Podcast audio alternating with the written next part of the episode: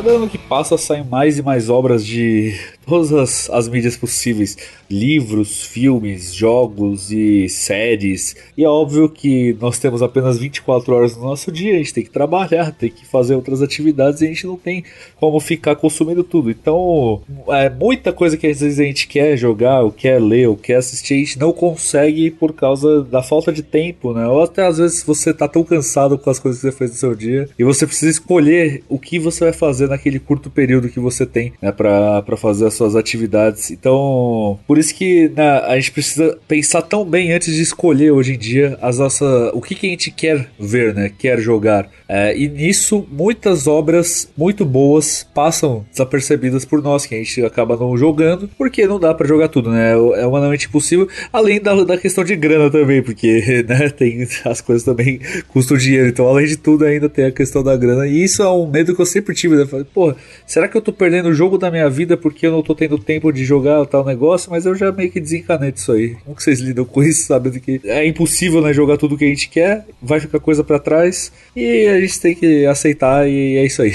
É, tem muitos jogos que nessa montanha de, de jogos que a gente já tem aí do, vindo de várias fontes, né, AAA, indies e várias outras pequenos desenvolvedores, médios, essas coisas todas, todo o in-between aí, com certeza vai ter jogo só que a gente não vai experimentar, é, ou não vai por tempo, ou por simplesmente não saber que ele existe, ou coisa do tipo.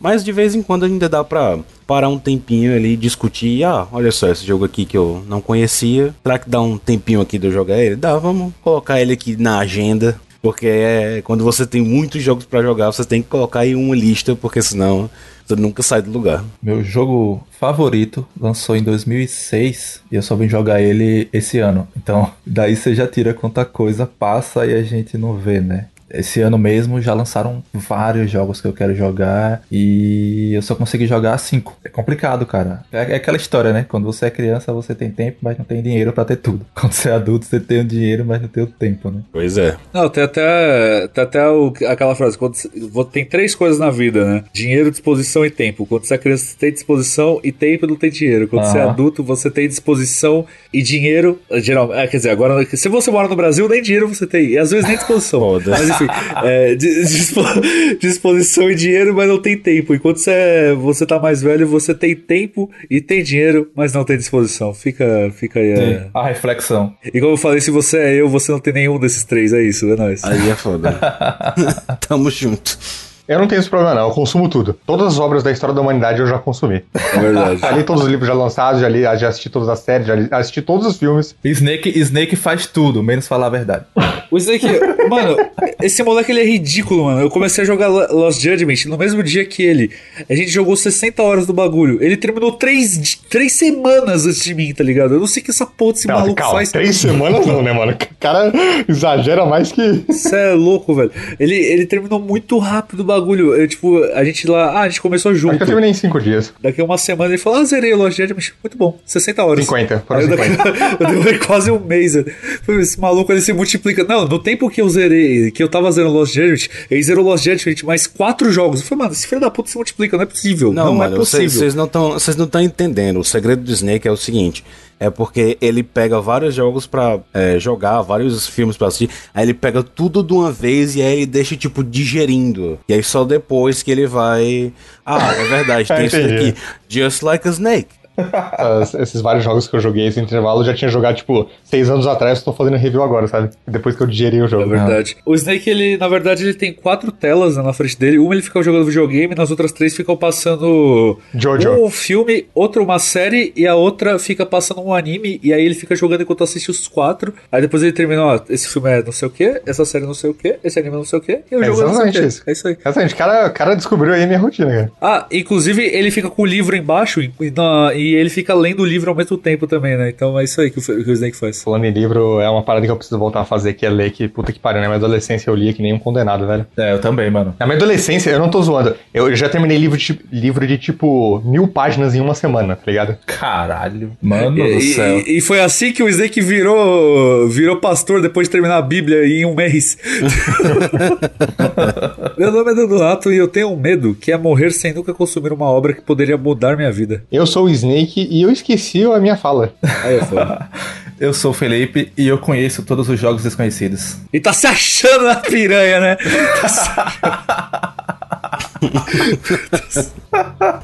Eu sou o Mango. E se o seu jogo não tem um botão de high five, ele realmente é um bom jogo? É verdade. Quem é o Pest the Dog? Exatamente, mesma vibe. Quem é o Pest Dog? e esse é o 47 episódio do Trilogy Podcast. Oh!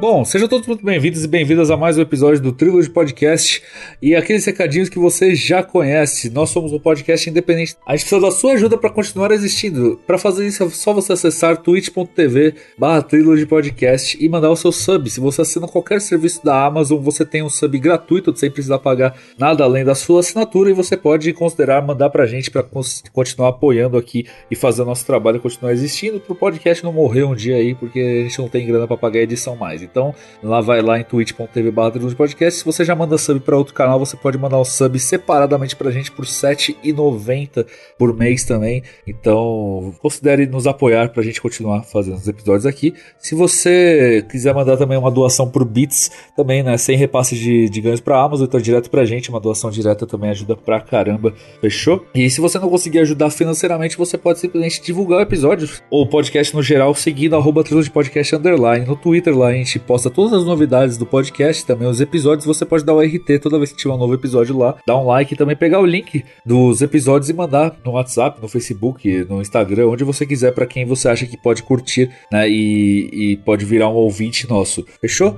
É, então, e também acesse trilogygames.com.br, que é a loja que faz tudo isso acontecer. Siga nas redes sociais da loja, que é arroba Trilogy uh, Games underline no Twitter e Trilogy Games Oficial no Insta e no Face. Fechou? Com tudo isso dito, bora pro episódio.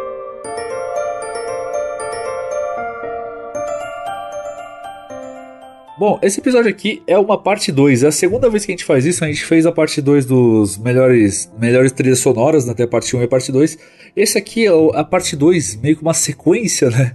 Do nosso quarto episódio, quando tava só eu, Snake e Gustavo. Lá no começo, tem um ano desse episódio, um pouco mais de um ano. Meu ele Deus. Foi, foi lançado no dia. É, pois é, o tempo passa. Dia 30 de outubro, né? A gente tá gravando no dia 31 de outubro, então faz praticamente é, exatamente um ano quase que aquele episódio foi lançado e hoje a gente decidiu fazer uma sequência dele porque a gente sente que ele é, tem muito mais jogos para falar, né? Que são jogos esquecidos, jogos underrated, até porque naquele, naquele episódio a gente falou jogos que, né, se você for ouvir, a gente deu nossos argumentos. Eu falei Fire Emblem, o Snake falou de Dead Cells, que são jogos que eles não são exatamente tão esquecidos assim, mas a gente dá os nossos argumentos do porquê que a gente cita eles lá. E agora, né, esse episódio aqui a gente tá cult. Aqui é só os jogos mesmo que ninguém conhece essa porra. o cara me xingou, velho. E hoje a gente tá também né, com o Felipe e com o Mango. Né, eu e o Snake a gente segue juntos aqui, como sempre. Afinal, um é namorado do outro, né? Se vocês não sabem dessa notícia aí. Inclusive, eu e o Snake vamos casar. A gente vai fazer uma live do nosso casamento, né, Snake? Que isso? Que, que mitões. Entendi. e, e, faz um tempo que a gente não faz né, esses programas de formato de rodadas, que é, que é um negócio que quem acompanha o podcast há mais tempo já tá bem acostumado, né? Uma coisa que ficou já bem marcante do nosso podcast que a gente faz em bastantes episódios, que basicamente nós separamos alguns jogos, né? Nesse caso, dois, cada um. Eu separei dois, o Snake 2, o Felipe 2, o Mango 2. E a gente vai falando em rodadas. Eu falo um, aí o Snake fala outro, o Felipe fala outro, o Mango fala outro, aí volta para mim até terminar o jogo de todo mundo e a gente vai citando os jogos aqui, né? Quem já conhece o podcast já conhece esse formato de rodada. Se você tá chegando agora, é, a gente faz bastante isso aí. Fazia um tempo que a gente não fazia, então por isso que a gente decidiu voltar com esse formato de rodadas hoje, que a galera gostava, né? E hoje, como a gente já disse, são jogos esquecidos. O que, que são jogos esquecidos? Né? São jogos tanto que podem ter saído e as pessoas não ligaram para ele, ou jogos que a gente considera subestimados, ou seja, que o pessoal pode até saber que ele existe, mas as pessoas não dão o devido valor que a gente sente que eles deveriam ter, ou jogos que as pessoas sabem que ele existe, mas acham que ele não é tão bom e não vai lá jogar eles. É, né? então, esse, essa parada do, desse, desse critério aí de as pessoas conhecem bastante, mas não dão o devido valor, não coloquei os meus jogos com base nisso, porque eu acho que aí não é exatamente esquecido, Isso é mas. pessoal, é. É, então, é, é, Mas eu poderia citar vários jogos que são subestimados e tal. Mas é, aqui eu procurei falar de jogos. Procurei escolher jogos mais, mais conhecidos mesmo. Exatamente. E o Mango, ele só joga o jogo desconhecido, né? Ele é. É Isso. um gerado cult. Então, assim, pra, pra fazer o episódio foi fácil e difícil ao mesmo tempo. Porque, olha, eu posso pegar qualquer um desses, mas quais deles vale a pena falar? A gente ficou, eu e o Snake morrendo, né, pra escolher dois. Nossa, será que esse, será que aquele? Eu o Mango falando, gente, eu tenho 28 jogos aqui, tô na dúvida de qual dois escolher. Exatamente, exatamente. E aí no final tem um áudio do Carlos pra vocês. Olha aí, o, Carlos separou um jogo pra falar também, só que como ele não tá na gravação. Na verdade, ele- não, ele fez um ASMR pra gente. É. Exatamente, é SMR. Exatamente. Episódio, de bônus do episódio, fica até o final, você vai ter a SMR Carlos. episódio, exatamente. Depois que a gente terminar de fazer as rodadas aqui, a gente vai colocar o áudio do Carlos pra vocês ouvirem também. A gente tem que lembrar um detalhe muito importante, que no último programa a gente fez esquecido da geração, que era a atual geração, É né? verdade. PS4 e Xbox One. Só que nesse programa a gente vai falar de jogos esquecidos no geral, pode ser qualquer Da jogo. porra toda. Exatamente. Desde o começo dos videogames. Ou seja, vai ter jogo de Atari aqui. É, por isso que um dos jogos que eu escolhi foi xadrez. Mano, eu acho muito, eu acho muito estranho, né? Que as pessoas não, não dão o devido valor ao xadrez 2, cara. Pois é, cara, Deus. xadrez 2 elétrico galô. O xadrez já é o xadrez 2, porque ele é. Quer dizer, ele é o Dama 2, na verdade. Xadrez é o Dama 2. Exatamente. É, é o nome, é porque quando ele veio para o, o ocidente, chamaram de xadrez. Mas na verdade ele é o Dama 2. Exato. A galera do ocidente aqui gosta de inventar muito, botaram umas torres, umas rainhas lá no meio pra dizer que era diferente. É, não, diferente, isso É, aqui. exato, é, cada uma. É, é a dama, pô, só come de ladinho aqui e é... Eita, isso foi estranho. Mas enfim. Ai, ai, ai. bora, bora começar. Bora começar essa porra aqui. Hoje eu vou começar e eu fiz uma. Como o Snake falou, né? Isso vale pra qualquer geração. Então, eu especificamente escolhi um jogo velho e um jogo desse ano, né? Então, olha aí. É, e o que eu vou começar falando é o jogo desse ano. Vou deixar o jogo velho pra depois. É, afinal de contas, o jogo desse ano veio antes. Quer dizer, não, na lógica não fez nenhum sentido. Mas tudo O bem. Tá bêbado, velho. Esse jogo que eu vou falar agora, é, ele é um jogo que realmente. O, o, o velho, que eu vou falar depois, ele é um jogo que eu acho que ele é subestimado, né? E também um pouco esquecido pelo- pelos motivos que eu vou falar. Agora, esse aqui ele é esquecido mesmo. Ninguém sabe que esse jogo existe. Só que ele é um jogo desse ano, então ele ainda pode ser mais falado, só que ele não vai ser. Porque ninguém tá, tá todo mundo cagando pra ele. Que é o Before Your Eyes. Ele é um jogo muito especial, cara. Eu vou falar dele também provavelmente nos, nos melhores do ano, quando a gente gravar o episódio dos melhores de 2021. Ele foi um jogo lançado no dia 8 de abril de 2021 e ele tem apenas 230 reviews. Ou seja, ninguém jogou ele. Ninguém jogou esse jogo. É, ele é um jogo produzido, desenvolvido pela Goodbye World e publicado pela Skybound. Também são empresas que pouco conhecidas, né? Ele foi lançado apenas para PC, né, PC, Mac, etc. É, por quê? Ele é um jogo muito diferente. Ele funciona na base de piscadas. Isso mesmo. Você vai ligar a, a câmera né, do seu notebook a sua webcam, ele vai pegar o sensor de piscadas. Toda vez que você pisca, ele vai perceber. E a mecânica principal do jogo é isso: você só vai clicar com o seu mouse e quando você piscar, vai acontecer certas coisas no mundo do, do jogo. Ele é um jogo que tá apenas 20 reais na Steam. Ele roda em qualquer notebook, porque o meu notebook não roda porra nenhuma e ele rodou no meu. Então ele vale muito, muito a pena. Essa mecânica da piscada ela é genial porque ele é um jogo que, assim como o nome diz, é Before Your Eyes, que é diante dos seus olhos. Ele é um jogo que ele te faz é, pensar na vida, pensar no que você tá fazendo, né? E quais são as ações que você tá levando para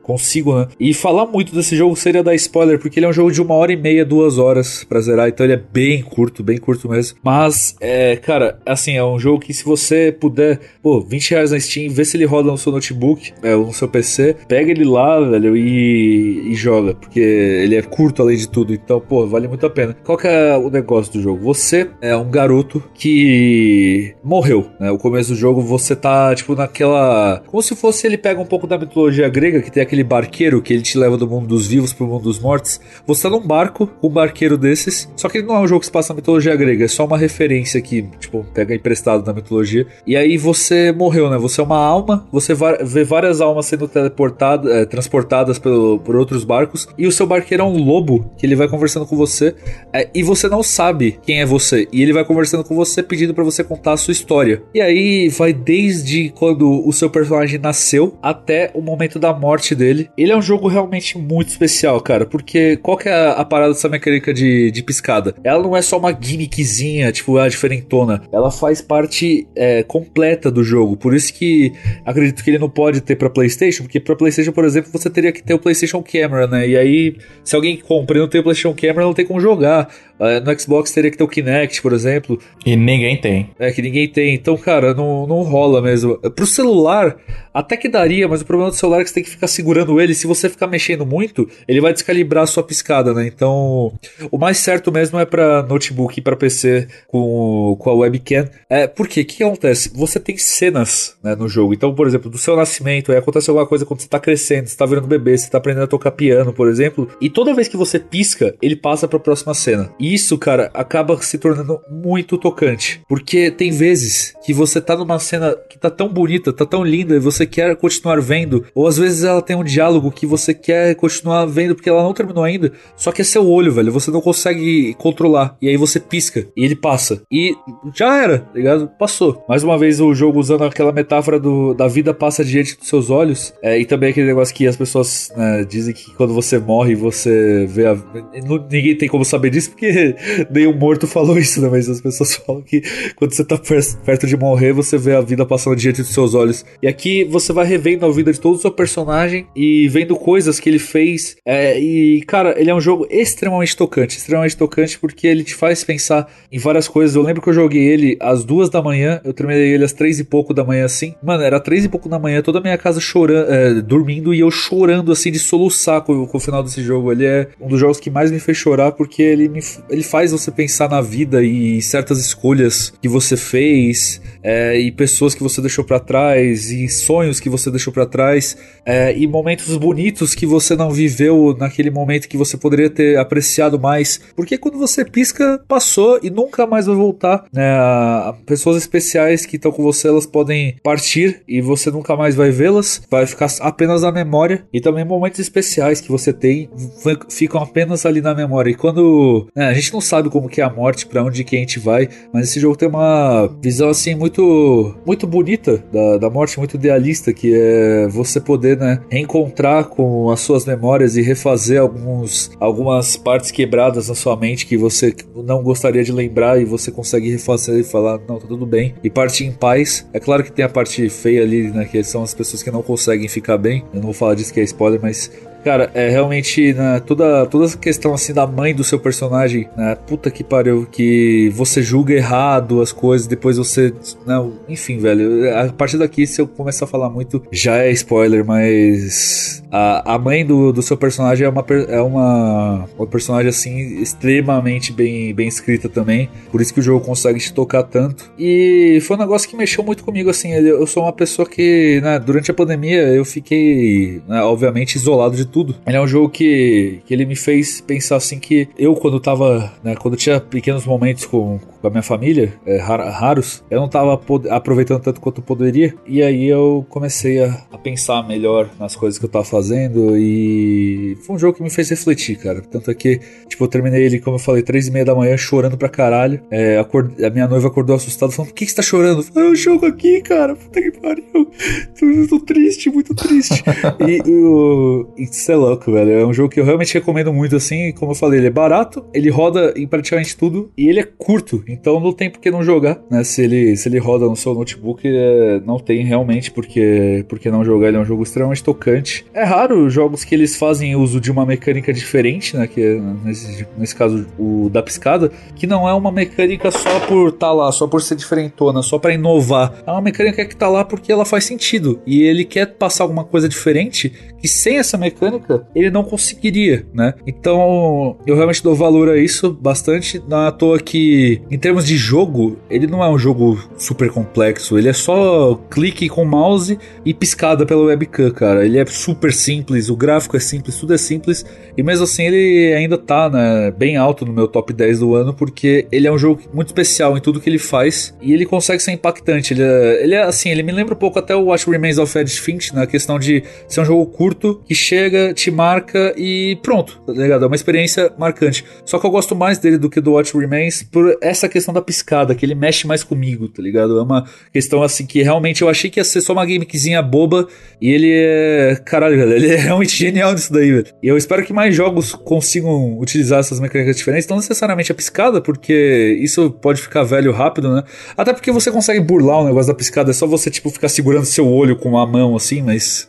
Ou às vezes você até tampa o webcam e ele não, não vai ler a sua piscada. Então você consegue burlar, mas o legal mesmo é você não burlar, você ir truzeira mesmo, quando você não conseguir segurar a piscada, você pisca e aí vai passar, né? Mesmo que você queira segurar em certos momentos, porque isso é um reflexo realmente da, da vida, né? Às vezes você quer ficar mais tempo num lugar ou numa memória e você não consegue porque a vida passou. E ainda foi num período ali que eu tinha perdido meu avô, então me fez pensar muito nele, né? Você, principalmente nesse negócio de você perder alguém que você ama e que a pessoa nunca mais vai estar tá lá, né? Ela não tá mais lá e nunca mais vai estar. Então, isso me fez pensar bastante, mas ela continua na sua memória, né? E é porque você precisa ser especial e marcante com as pessoas que, que você gosta, porque quando você morrer, você ainda estará na memória deles, né? Que é isso que realmente importa no fim, porque até aquele filme que tem da Pixar, o Viva a Vida é uma Festa, que é um dos meus filmes preferidos, ele, ele fala sobre isso, né? Você, você, tá, você até morre, você fica no mundo dos mortos lá naquele filme, mas você só morre de verdade quando você é esquecido pelas pessoas no mundo dos vivos. E eu acredito muito nisso mesmo. É, enquanto, você, enquanto as pessoas lembram de você, você ainda tá vivo, né? O seu legado ainda tá vivo, que as suas histórias, mas a partir do momento que as pessoas te esquecem, aí sim você verdadeiramente morreu. Enfim, momento filosófico que esse jogo merece. Vamos lá jogar.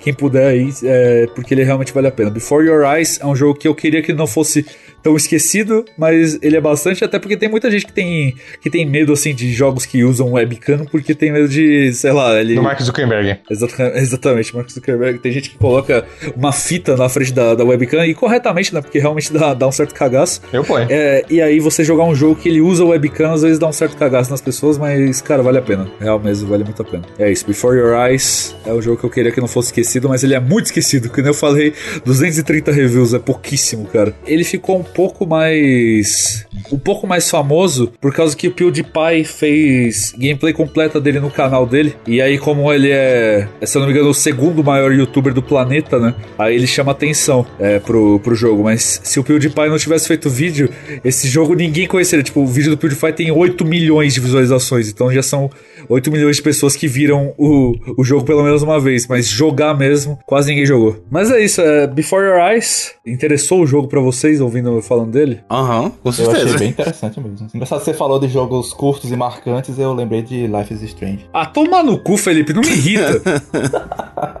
Inclusive, já tô aqui olhando na, na página da Steam pra ver. E você, Snake, algum comentário? Parece, parece um jogo legal. Tem que melhorar a minha habilidade de piscar. Eu não consigo piscar direito, assim, tipo, só um olho sem dar uma leve retorcida no olho, sabe? Pode crer. É, Snake ele tem um sério problema. Ele não consegue piscar sem ser sexy. Ah, mano, eu mesmo, eu mesmo, quando eu fui pra esse jogo, eu falei, fudeu, porque eu tinha, né? Eu tô melhorando isso porque eu percebi que eu tinha com a terapia. Eu tenho um cacuete de ficar piscando muito, assim, tipo, ficar, mano, meio esquisito, tá ligado? Eu falei, velho, eu vou pra esse jogo, ele vai. Ele vai. Eu vou me fuder com esse jogo aí, porque às vezes eu vou dar um cacuete de piscada, que eu nem percebo que eu tô piscando e aí o jogo vai passar, mas deu tudo certo. e você, Snake, qual que é o seu primeiro jogo esquecido que você quer falar pra gente? Bom, o primeiro jogo que eu vou falar é Iconoclasts. É, eu segui o, o padrão de é, jogos da geração passada. É, o próximo jogo que eu vou falar não vai ser da geração passada, ele vai ser uma geração bem anterior, mas é, o jogo que eu escolhi pra falar primeiro é o Iconoclasts, que é um jogo de 2018, é um Metroidvania, e esse Metroidvania é bem particular, porque ele é bem focado em plataforma. Ele é quase um jogo de plataforma totalmente, e pouco de Metroidvania. Porque Metroidvania é um, é um gênero bem abrangente, né? A gente tem jogos mais focados em, em combate, como por exemplo o Bloodstained, você tem jogos que balanceiam muito bem é, combate, exploração e usar os poderes que você pega pra exploração também em combate, você ser versátil com esses poderes, como por exemplo o Metroid. Mas é, o Iconoclast é um jogo bem focado em plataforma. Tipo, a plataforma dele não é, não é pixel perfect, mas é ainda assim é um jogo que todos os poderes e habilidades que você consegue ao longo do jogo, de alguma maneira, vão ser, não vão ser usados para combate, sim pra, pra mecânica de plataforma principal do jogo. E o que, que é o Iconoclast? O Cross é um jogo sobre uma, uma garota que ela vive em um mundo bem peculiar. O mundo desse jogo é muito maluco e muito legal, porque ele, ele gera uma narrativa muito boa é, no contexto e na, na ambientação dele, porque é um mundo em que é, existe uma figura religiosa, religiosa conhecida como mãe, e ela tem uma organização que meio que controla o mundo e extrai a matéria-prima principal do planeta, e essa matéria-prima tá, tá começando a acabar. É aquele, é aquela aquela história é, ecológica de sempre, né? De sempre não, não que eu esteja banalizando Parece isso, a mas. premissa de Final Fantasy VII. Final Fantasy VII, exatamente. É, Ah. é, é aquela mesma ideia. E mecânicos que estão fora dessa organização, porque os mecânicos dentro da organização, eles usam essa matéria-prima pra melhorar a vida das pessoas, etc. Quando existe um mecânico que tá fora dessa organização, ele é ilegal. E é a, a personagem principal do jogo é uma mecânica, entre aspas, ilegal. Ela é totalmente ilegal no mundo, né? A narrativa do jogo, como eu, como eu venho citando, ela, ela é realmente muito boa. Ela é uma, é uma das principais qualidades do jogo. E ela tem personagens muito bons, assim. Você, inclusive, durante o jogo, você meio que monta uma party pra você. Você tem outros personagens acompanhando você durante o jogo. Eles não acompanham vocês como é, você, como jogador, como um objeto ali no mapa, um, um asset te seguindo ali, uma sprite, na verdade. Eles, eles ficam junto com vocês, eles te ajudam. Tem vários boss fights que são em cooperação, né? Você controlando os dois, você transferindo o controle entre os dois. É um jogo muito legal porque todo mundo é muito carismático, a arte é lindíssima. A pixel art desse jogo é realmente muito bonita. Como eu disse, é um, como sendo um Metroidvania focado em plataforma,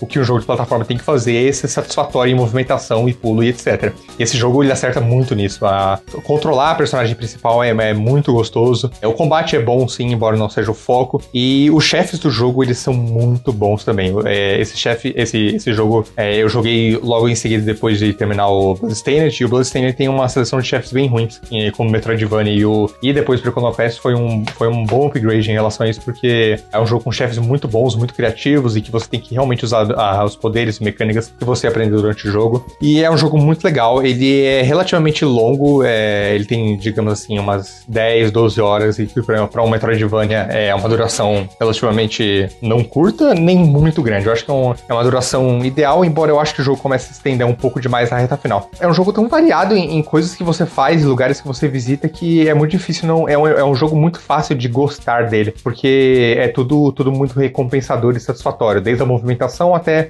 a- até é, é, plot points específicos da narrativa que, que servem como, como base para aquele mundo que você está visitando. Então é, é um jogo muito legal. Iconoclast era um jogo que eu já conhecia, né? E eu acabei nunca nunca jogando ele. Você já não sabia que ele era tão bom assim. Eu, tipo, eu via ele como. Ele é bem bom, cara. Eu via ele como um Metroidvania do, entre os um bilhão que lança todo ano agora. Que é só- todo, todo jogo indie é Metroidvania, né, velho? É um bagulho impressionante. Então, Até porque é, Metroidvania é um gênero para você fazer não precisa de tanto dinheiro. Você é claro que você precisa, Sim, você sim. não precisa de tanto dinheiro quanto você por exemplo, precisa, por exemplo, sei lá, para um, pra um RPG, sabe? É, então Metroidvania é um gênero que você, se você entende a, a filosofia do design por trás do subgênero dele, é, você já tem uma um direcionamento muito bom de como seguir a partir daí, né? Exato. Claro que né, existem Metroidvanias ruins, tipo Hollow Knight, mas é.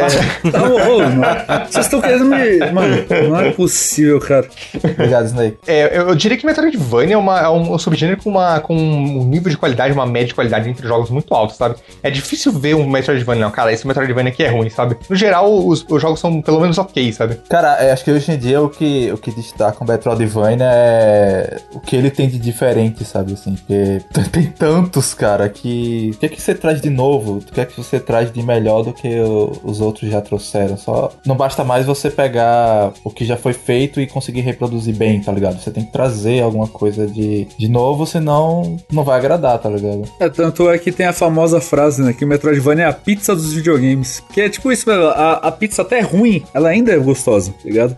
E o Metroidvania é isso, até ele não sendo tão, tão bem feito assim, ele ainda é bom. Porque o Metroidvania é um gênero né, muito fechadinho nele mesmo. Então, Sim. mesmo que não seja tão bom, ele ainda é bom. E o Iconoclast, ele, né, pelo que o Snake falou, ele consegue, ele É consegue um ser jogo bem é bem bom. Porque, cara, eu, que nem eu tava falando, eu nessa época eu tava extremamente de saco cheio, né? Quando o Class saiu de, ah, de Metroidvania. Tipo, toda review, ah, esse jogo aqui é Metroidvania, muito bom, muito bom, muito bom. E aí, agora mais ainda, porque não para de sair Metroidvania. Todo, todo ano tem 800. Você vai ver lá a lista da Steam, sei lá, é mais, mais 200 Metroidvania lançados. É muito Metroidvania, você tá maluco. E aí eu tava de saco cheio falei, ah, velho, pô, isso aqui, né? Não, não aguento mais. Todo jogo que falam bem que é um jogo bom pra jogar é Metroidvania. E aí eu, eu caguei pro, pro, pro Iconoclast, eu realmente nunca dei atenção pra ele. Ele tem áreas muito legais, o level design do jogo é bem acertado. E ele tem, puta, tem umas áreas muito legais com backtracking interno, não um backtrack externo no mundo inteiro, mas que você pega. É, tem, um, tem um lugar específico no jogo que é uma torre, com vários andares e elevadores diferentes que levam a setores diferentes de cada andar. Você fazer backtracking nesses lugares é muito legal, cara. É um jogo realmente momentos assim bem memoráveis assim em Metroidvania. É, eu, eu joguei é, Iconoclast, eu terminei Iconoclast, na verdade. Uhum. Eu também, eu concordo com o que você falou. É realmente um jogo muito legal, muito único dele. Inclusive, na época que ele ainda ia ser lançado, eu tava acompanhando o os pequenos é, é, é, pedacinhos aqui de progresso aqui e ali que o, o, autor, a pessoa que fez o jogo, colocava no Twitter dele. Então foi uma experiência interessante. É, era um jogo que eu já, que eu tipo, antes dele ser lançado eu já tava meio que de olho. Demorei até um pouquinho a realmente parar para jogar ele, mas curti bastante. Sem spoilers aqui, mas achei o final meio, meio esquisito algo pra, pra debater aí uma outra hora. O final é bem JRPG, inclusive. É, mas assim, no, no geral, eu curti bastante meu tempo com, com o Iconoclast, achei ele bem divertido, bem variado, o mundo dele é bem uhum. único, então curti bastante. Eu vi ele num evento, quando ele foi anunciado, sei lá, mostrando, atualizando, né, sobre o jogo antes dele lançar, e depois eu não vi mais, sim. Foi até bom ter citado ele, pra eu... coloquei um lembrete aqui pra jogar depois. Uma das coisas que corrobora com o que eu tava falando é que assim, o Iconoclast é de 2018 e ele tem um estilo de arte que me lembra muito o Metroidvania, muito mais famoso que ele, que saiu em 2017, que é o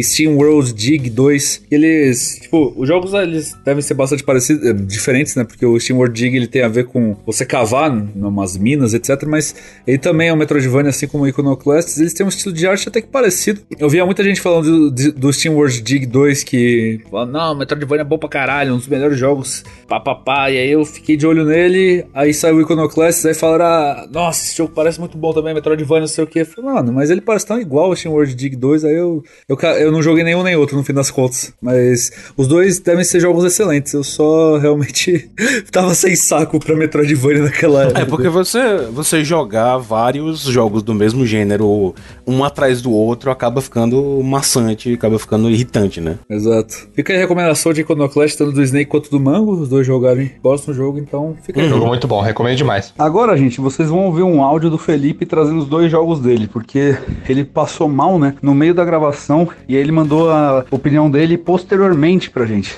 Então, ouve aí. Vai lá, Felipe. Agora pode ficar tranquilo que ele já tá melhor. Oi, galera. Aqui é o Felipe. Alguns conhecem como, como Oakfell. E eu não morri. no meio da gravação desse podcast, eu, eu passei um pouco mal. Tive que me retirar por algumas horas para me recuperar. E agora eu tô gravando aqui esse áudio separado pra não ficar de fora né, desse episódio. É um episódio que eu tava muito ansioso para gravar. É, os dois jogos que eu, vou, que eu vou falar são jogos, são jogos magníficos que eu adoro. Inclusive, um deles é o meu jogo favorito da vida, é o meu top 1. Então, realmente eu queria falar muito dele aqui no podcast. Já citei um pouco dele no, no segundo episódio que eu participei desse podcast, que foi falando de, dos nossos personagens favoritos, né? E o protagonista desse jogo tá, tá naquele episódio, que é o Haseu. Esse jogo ele foi lançado em volumes, lá em 2000, 2016, em três volumes, sendo o primeiro lançado 2000, no final de 2006, os dois outros em 2007, fazendo assim três volumes. Ah, essa versão que eu joguei, Last Recode, foi lançada em 2017 e ela adicionou um quarto volume, né? Já tá aí uma, uma grande diferença, né? Porque essa, essa coletânea, ela não é apenas um remaster, ela traz um, um novo fechamento para a história e adiciona uma, além do gráfico, adiciona uma carga de melhorias na, na gameplay, tornando o jogo muito mais palpável palpável para os dias atuais. Eu acho que a versão de 2006 ainda assim é uma, é uma versão incrível, mas cara, essa de 2017 os caras entenderam muito bem como o público atual pensa e quer um jogo. Então eles fizeram de tudo para agradar a galera mais atual, né? A galera mais nova e tal. É, no Japão essa série era muito aclamada, vendendo 3 milhões de cópias. E, e para quem, quem manja, para um JRPG de nicho como esse, que praticamente só vende, só vende na Ásia, no Japão, é muita coisa. É, é muita coisa assim, sabe? É, é, ele, ele tá no hall de JRPGs lá, assim, no, no hall de, sei lá, top 10 franquias de JRPG, JRPG japonesas ela estaria no meio. É assim que Dot Hack é no Japão. É, é, absurdo. Ah, mas Final Fantasy vende 20 milhões. Cara, Final Fantasy não é mais um, um padrão assim para comparar com outros JRPGs de nicho, então é complicado. Mas eu vou falar aqui logo da, da introdução, do volume 1. Logo do início, né, que a gente começa controlando o, o ele sai em uma, em uma quest e dois, dois, dois jogadores, dois players se oferecem para ajudá-lo. Logo no início ele aprende a não confiar em ninguém, né? No final da quest, assim que eles terminam, que eles vão pegar o, o loot, né, o prêmio, os, coleg os colegas, entre aspas, de parte traem ele e quando vão, estão prestes a acabar com ele, matar o personagem dele, ele é salvo por outro personagem maravilhoso desse jogo, que é o, o Ovan. Um cara que o Haseo meio que vê como um mentor, né, e um amigo, né? Eles eram colegas de clã juntos. Mas quando ele aparece, enquanto você tá jogando, né, após esse, essa introdução, toda vez que ele aparece e vai embora, ele deixa mais dúvidas do que, do que respostas. é muito engraçado. É, logo após essa introdução, passa um, um tempo e o Haseu, jogando solo, pois ele não confia mais em ninguém, ele se torna uma lenda dentro do jogo. Ele é conhecido como Terror of Death, né? Seu objetivo é caçar PKs. que são PKs? São players que matam outros players. Então o Haseu é caça esses caras, né? E aí eles chamaram de PKK, o player que mata os PKs. Mas caçar PKs não é o objetivo principal do Haseu. O objetivo principal dele é ficar forte, né? E a maneira mais rápida que ele acha para isso é matando PKs e pegando os loots deles, né? E por que, que o Haseu quer ficar forte? Um, um PK chamado Tri-Age, que também é outra lenda dentro do jogo, é, derrota uma amiga do Haseu e ela fica em coma no mundo real. Então, para salvar ela, ele acha que ele tem que derrotá-lo e assim ela vai, ela vai acordar. Finalmente o Haseu encontra esse Triage. Ele não tem a mínima chance. Triage é muito, muito forte, derrota o Haseu facilmente. Só que ao invés do Haseu apenas morrer e voltar para a cidade, acontece algo inesperado. O personagem dele é resetado, rebutado, ele volta para o nível zero e ele perde todas as habilidades, é, toda a experiência, todas as armas e ele vai ter que começar tudo de novo, né? E é aí que acaba a introdução do jogo e começa realmente a, a aventura, né? Cara, eu quero falar algumas coisinhas assim, não, porque tudo, qualquer coisa que eu falar a partir de agora vai ser, vai ser, podem ser spoilers e eu não, sinceramente não quero spoiler nada desse jogo, porque eu acho que é uma experiência que você tem que pegar bem cru mesmo, assim. Só essa introdução uh, já é o suficiente para você ter uma noção, assim, da história do jogo. Mas eu quero falar aqui de, umas, de, umas, de uns detalhes interessantes. Quando você vai evoluindo, você vai passando de volumes, né, no jogo tem volume 1, 2, 3 e 4, a aparência do Haseu, ela vai mudando, o que é algo muito interessante quando se trata de MMORPGs. Pra quem já jogou MMORPG, sabe quando você cria seu personagem, você entra na cidade, você vê um monte de personagens com armaduras brilhantes, asas, coisas assim que todo mundo fica, nossa, quero chegar, quero chegar nesse nível um dia. É, e a aparência do Haseu ela vai mudando a cada vez que você vai evoluindo e ficando mais beressa, ficando realmente passa a sensação de que você tá ficando mais forte. Isso é muito bacana. Outra coisa interessante que é a interação com personagens dentro do jogo, os personagens da sua party, né? Você pode trocar e-mail, e-mails com eles, você escolhe as respostas que você quer, que você quer enviar. Quando o seu relacionamento com algum desses personagens aumenta para o máximo, é através de corações né, na barra de HP do personagem. Você, se for um personagem feminino, você pode pedir em casamento.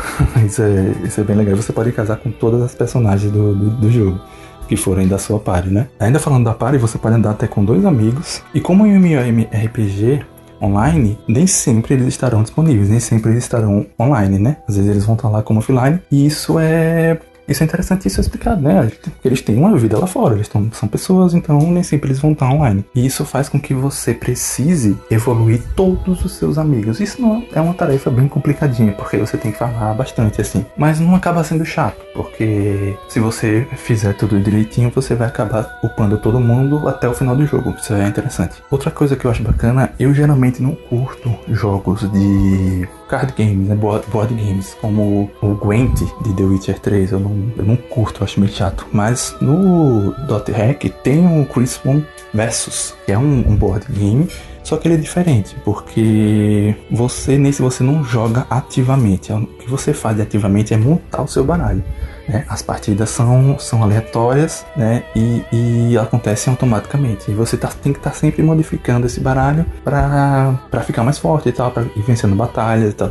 É, eu acho bem divertido. Eu acho muito melhor do que jogar ativamente, para ser sincero. Outra coisa que eu acho bem interessante é que você pode deslogar do jogo, que se chama The World. É, devia ter falado antes, mas tudo bem. O nome do jogo que o Hassel joga é o The World. E quando você desloga, você tem acesso a, a, uma barra de notícias, né? Aí vão ter notícias sobre tecnologia, sobre política, tem até discussões sobre como videogames podem ser prejudiciais, né? Essas coisas assim. O jogo trata disso de uma forma bem adulta, bem madura. É, tem até uma série online que é, é bem legalzinha e, e, e dentro de, de, nesse, nesse universo da série tem fofocas com o, o ator que faz o protagonista. É uma, uma parada bem completinha assim. E, e também, né, vizinha essa barra de, de notícias, tem uma barra de fórum, que para mim é uma das partes favoritas do jogo. Você pode literalmente interagir com os jogadores do game, como se você tivesse um fórum real, né? Você, você tem, tem respostas, você escolhe as, as, as perguntas que você quer fazer, as respostas que você dá, e cara, é, é, é sensacional. Lá você vai encontrar rumores, né? Ah, tem um, um boss que dropa item tal nessa localização, esse tipo de coisa. Ah, tem um PK rondando essa localização. E se você for lá, realmente tem, sabe? É, é, incrível isso. E aí também tem uma parte sobre o jogo de cartas que eu falei, né? Da, da galera dando dicas do jogo e tal, qual, quarta, qual, qual carta é melhor, qual carta você não deve usar com, com qual, qual carta. É, é bem, é bem da hora isso, né? E cara, é, eu não tenho muito tempo, então eu vou, eu vou finalizar aqui. É, mas eu espero que quem, quem esteja ouvindo dê uma chance a esse jogo. Você, eu acho muito difícil você se arrepender. Ele, ele tem mecânicas, ele tem coisas muito interessantes para agradar um, um, público até bem abrangente. Né? O problema é que o, o público de, de JRPG é meio nichado e tal, então o jogo meio que não sai desse nicho. Mas eu acho que esse é um jogo que merece. Ele merece sair desse nicho. Sem sombra de dúvidas, Dot Hack GU é o jogo mais imersivo que eu já joguei em toda a minha vida. Eu não tô exagerando. Ele é o jogo mais imersivo que eu já joguei em toda a minha vida. Justamente por ele conseguir te colocar na pele do Raceu de uma forma tão efic eficiente. Você sente que tá jogando um MMORPG. Então, cara, eu recomendo demais esse game. Ele envelheceu muito, muito bem. Ele tem uma trilha sonora atemporal. Eu tenho, eu tenho uma trilha sonora inteira aqui no Spotify, no YouTube, perdão, no Spotify não tem. E eu sempre tô escutando. Eu acho sensacional sensacional. Tem animes também da série, quem quiser assistir. Tem HQs. É, eu acho bem, bem, bem interessante.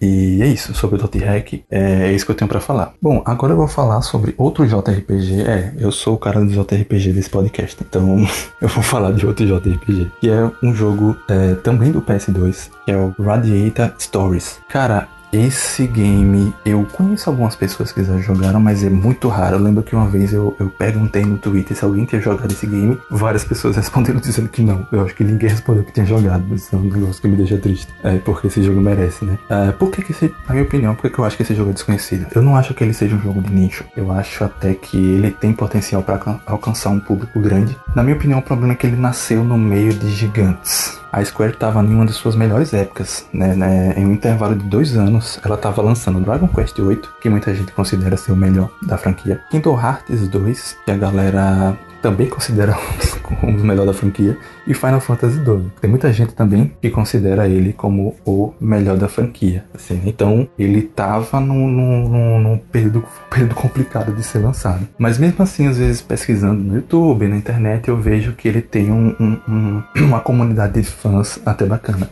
Eu, uma coisa que me deixa triste é que esse jogo ele tá preso no PS2. Infelizmente não saiu nenhuma outra versão do, do Radiate Stories, nem no PS3, nem no PS4, ele tá preso lá nem para PC, né? No PC você pode jogar através do emulador. Inclusive, quando a gente teve a ideia de gravar esse episódio e eu tive a ideia de falar sobre Radiate Stories, eu imediatamente baixei ele no meu PC. Eu ainda não joguei, vou, eu vou até rejogar. Mas imediatamente eu baixei ele no meu PC para poder jogar, porque esse jogo é, é sensacional. O Radiator, ele, ele tem uma premissa mais leve, né? Né? No começo dele você já percebe que ele é um jogo muito bem humorado. O protagonista que se chama Jack Russell. Sim, esse é o nome dele. Acho que deve ter vindo de Kurt Russell, né? O ator de Hollywood. É, ele é um cara muito engraçado. Ele é um cara muito, muito bem humorado, assim, sabe? Então, no começo do jogo, o jogo tenta fazer você rir. E, na minha opinião, ele consegue. Com louvor, assim. Dei altas gargalhadas no começo desse jogo. Na primeira vez que eu joguei, eu não entendia muito inglês, né? Então, eu gargalhava das situações e tal. Quando eu joguei ele pela segunda vez, alguns anos depois, que eu vi os diálogos, eu ri mais ainda. Ele tem uma, uma, um diálogos meio bestinhos, assim, são meio infantis, mas são bem engraçadinhos, assim. A premissa do game é meio clichê, né? O protagonista ele é um, um, um garoto comum que tenta se tornar um cavaleiro para seguir os passos do pai. Mas, na minha opinião, nesse, nesse, nisso, Radiator ele subverte um pouco, né? Tirando um pouco do clichê. Pelo menos na minha época, eu achei isso uma novidade. Hoje em dia, eu acho que vários outros jogos e filmes já, já fazem isso, né? Usando do, do bom humor, né? Do, do game, o Jack ele participa de desafios para se tornar um cavaleiro, um cava, cavaleiro. Mas ele falha miseravelmente. Ele participa de um torneio para virar um cavaleiro. Ele, ele perde assim, não tem a mínima chance contra o adversário dele. E ele, ele acaba se tornando um cavaleiro, mas ele. Um cavaleiro, tô falando cavaleiro, não tô cavaleiro porque por conta da reputação do pai dele. Né? Então, ou seja, o protagonista desse jogo alcança seu objetivo por conta de nepotismo, né? Privilégio. Se eu conseguisse me tornar um cavaleiro foi porque eu merecia. Isso aí. Mas logo após esse começo, nós somos liberados ao mundo do game. E cara, que coisa fantástica é o mapa, o mapa de Radiator, mano. Cara, é, é, sensacional de você tá, tá explorando e você parar a exploração para escutar a trilha sonora, para ver o, o, as artes atrás, sabe, as montanhas e tal. Que o estilo de arte desse jogo é sensacional. O gráfico dele é lindíssimo, né? Até hoje eu acho ele um jogo, um jogo muito, muito bonito, assim. E o jogo, ele, uma coisa interessante, um detalhe, são detalhes que a gente, hoje em dia, até são raros. Que é o jogo sempre tentar, é algo que a Rockstar, por exemplo, faz muito bem o jogo sempre tentar fazer com que seu mapa seja vivo. Ele sempre quer passar a sensação de que, de que você está no mapa realmente vivo. Por exemplo, ciclos de dia e noite dinâmicos, né? É, anoitece e, e, amanhece dinamicamente, assim. Ao invés de, por exemplo, o, o jogo quer bloquear sua passagem em algum local. Ao invés de ele colocar uma parede invisível, ele coloca um monstro dormindo, um monstro comendo, coisas desse tipo assim, sabe? Até às vezes ele coloca um monstro que você é incapaz de derrotar naquele momento, né? Mas depois que você faz algumas coisas, você consegue voltar lá e derrotar ele. Ah,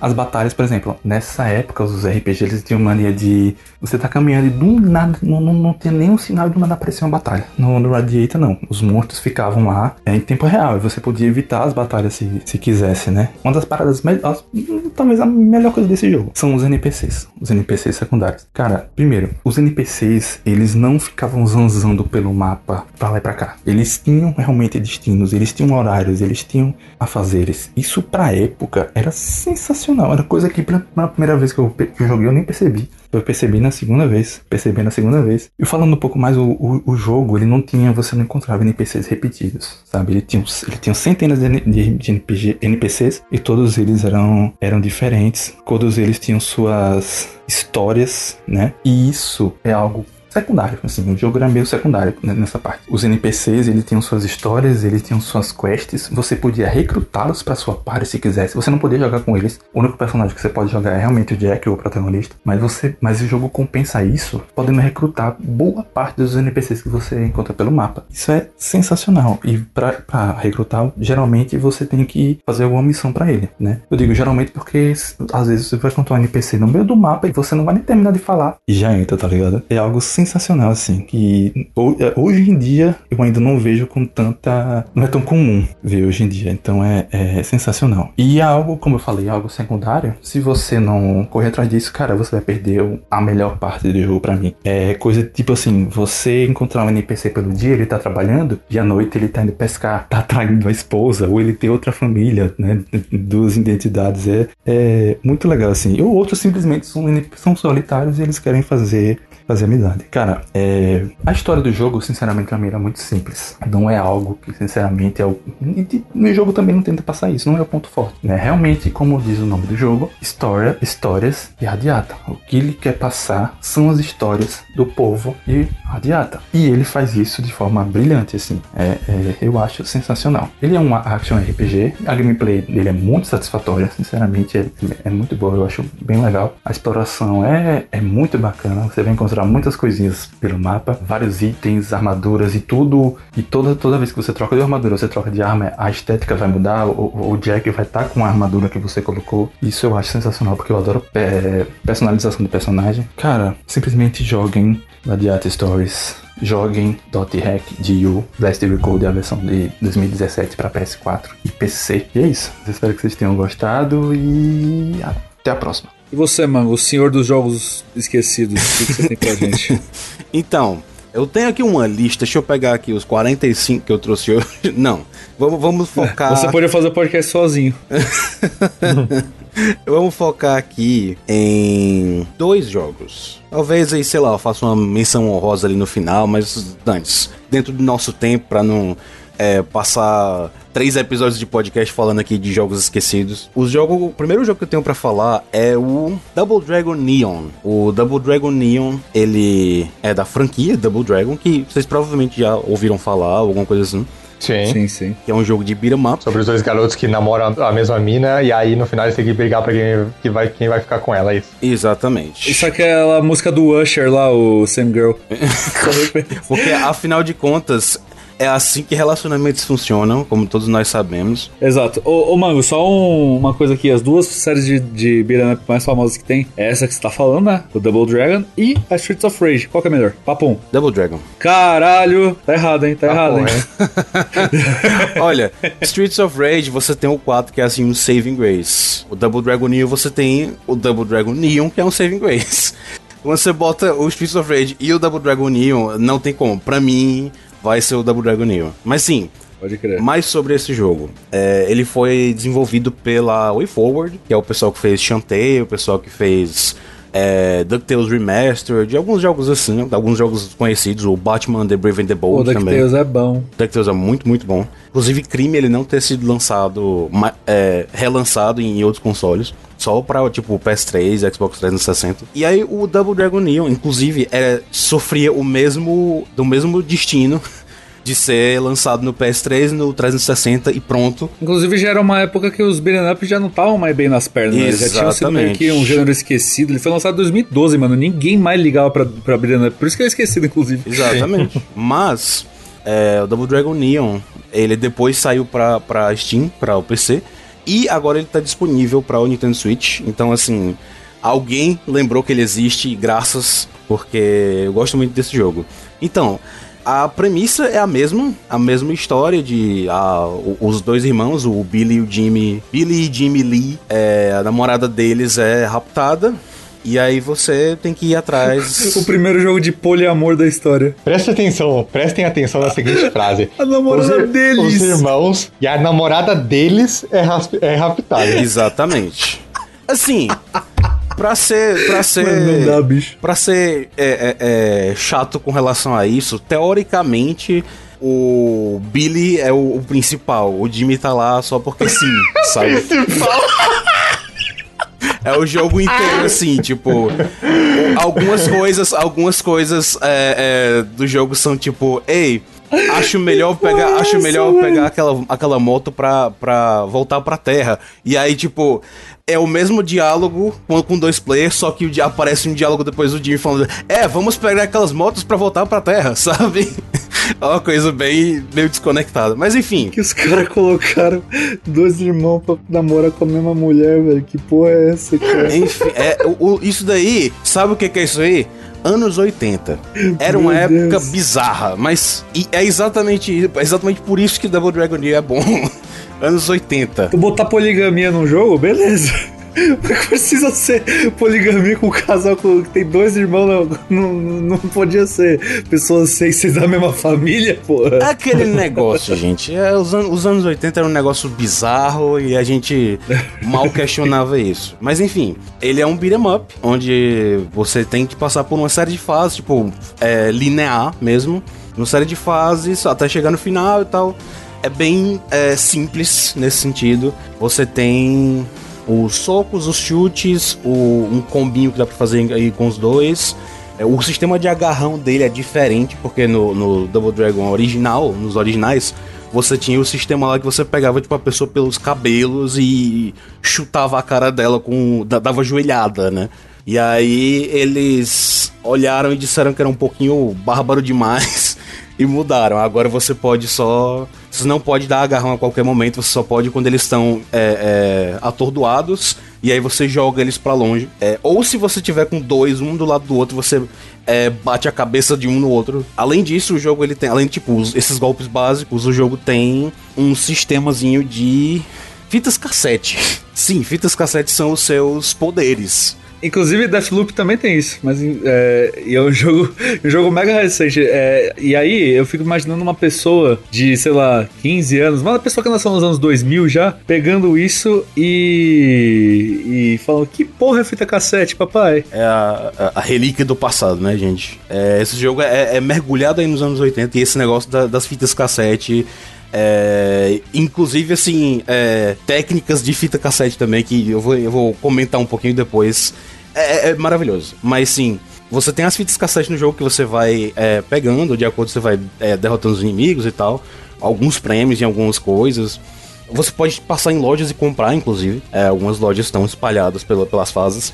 E cada uma delas é uma espécie de poder que seja ou ativo ou passivo. É um poder que, que você pode usar com, apertando um botão ou um poder que tipo vai estar tá sempre lá que vai alterar o seu o seu os seus status meio que um, um, um sistemazinho de RPG sabe de tipo ah você pega esse daqui você fica com mais ataque fica com sua defesa mais baixa e você pode fazer, não sei, você absorve é, vida dos seus inimigos, sabe? Várias mudançazinhas é, passivas, assim, de, de vai alterar o seu gameplay, ou sei lá, você pode soltar a sua habilidade ativa várias vezes mais, só que você não, não fica com tanta força. Tem um sistemazinho assim de, de quase RPG que é divertido. Eu não acho ele tão intrusivo assim, porque eu acho que você não fica. Mesmo, mesmo se você nem parar para olhar, você não fica muito atrás sabe? Você. A, a, a, menos que você queira, tipo, não, eu quero zerar no mais difícil. Aí, ok, você vai precisar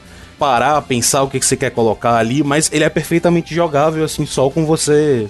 Ah, eu quero só desopilar aqui, não me importar muito com isso, dá para ser de boa, sabe?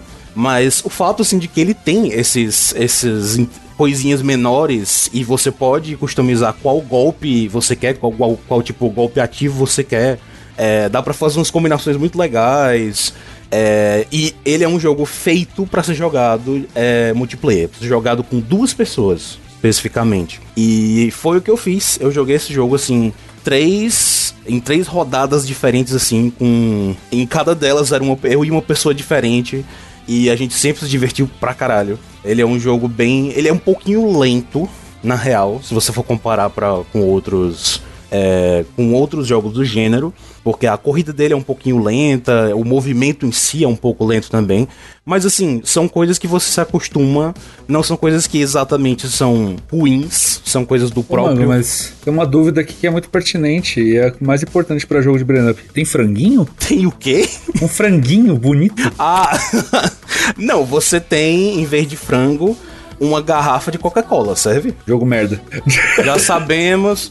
É, não joguem, gente. É, é, tudo que eu falei agora, ignorou. Ignora, vai, segue em frente. Segue em não frente. tem franguinho, não é bom. E só, e só pre, o frango só presta se vier de dentro do lixo. Você quebra o lixo, tem que tá, tem que tá Pô, ali. Pior que isso nem faz sentido, né? Streets of Rage, chuta um lixo, sai um frango bonito pra caralho de lá e de dentro. todo mundo, velho. caralho, velho, um frango que veio do lixo, bora comer, bora. Frangaça, é lógico. Enfim, pode prosseguir, só que lembrei do franguinho. É, você tem o, esses itens assim de, de cura, mas eles são um, negócio mais, mais descolado dos anos 80, sabe? Garrafa de refrigerante, aparentemente. Inclusive, Mango, falando nisso, falando nisso, teve o. Não sei se você jogou o Dodgeball Academia, que é um jogo brasileiro, ele tem uns itens de cura. Por isso ser um jogo brasileiro, eles têm lá brigadeiro, coxinha, suco de açaí, muito bom. Ah, isso é muito bom. Inclusive, inclusive é, é, interessante você comentar isso. No Iconoclastes, eles fazem referência à coxinha. Olha aí.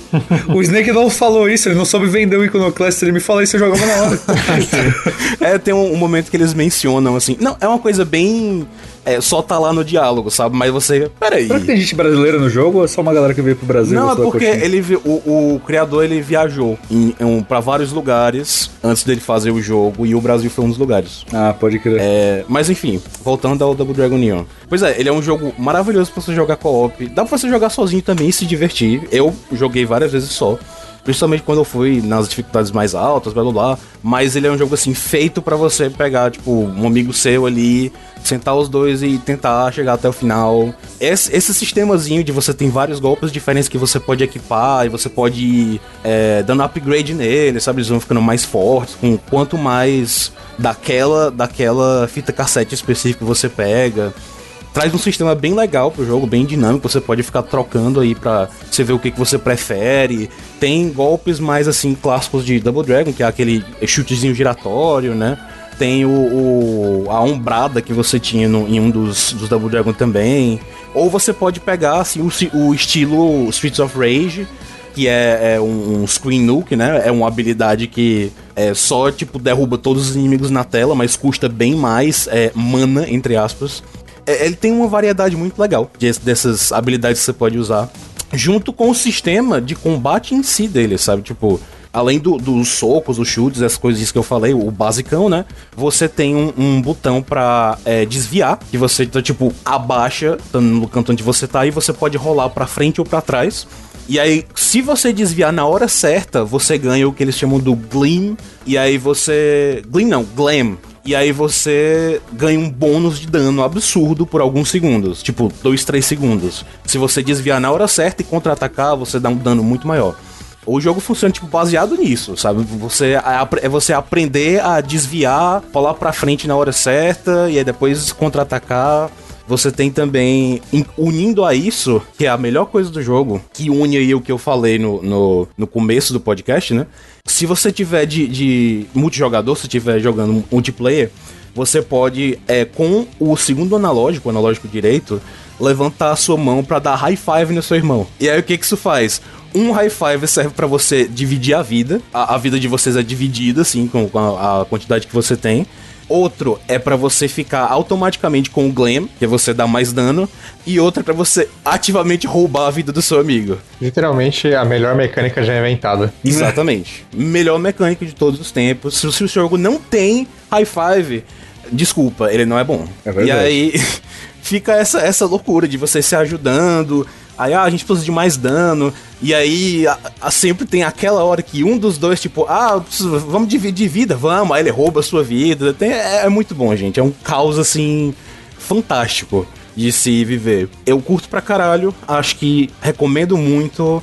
Ele tá no Switch agora, tá no, no na, na Steam também. Vai lá, pega um, um, uma pessoa que você sempre joga videogame e vamos lá. Você quer saber uma curiosidade inútil sobre Double Dragon? Diga lá. Tem uma montanha russa na Isle of Adventures, que é uma um parque de diversões da Universal, né? lá em Orlando, que ela é meio que inspirada Double, em Double Dragon, mas no nome em si, tipo, o nome da montanha russa é Double Dragon, que ela é uma montanha russa que ela foi até fechada, inclusive, porque teve alguns acidentes. Se você pesquisar aí Double Dragon Roller Coaster, vai aparecer que é uma montanha russa que ela tem dois trilhos e eles se entrelaçam. E aí a cabeça do, do, dos carrinhos são dragões, né? E aí tem um dragão de gelo e um dragão de fogo. E é meio que para simular como se fosse uma batalha de dragões, né? Ah. E aí a, certa, as pessoas vão no carrinho, a, no carrinho azul e no carrinho vermelho e fica passando um perto do outro toda hora, né? E aí depois essa montanha russa ela foi é, trocada quando abriu o, o parque do, do Harry Potter. Pra, ela foi substituída a temática, em vez de ser de, de dragão, ela virou o negócio do Harry Potter.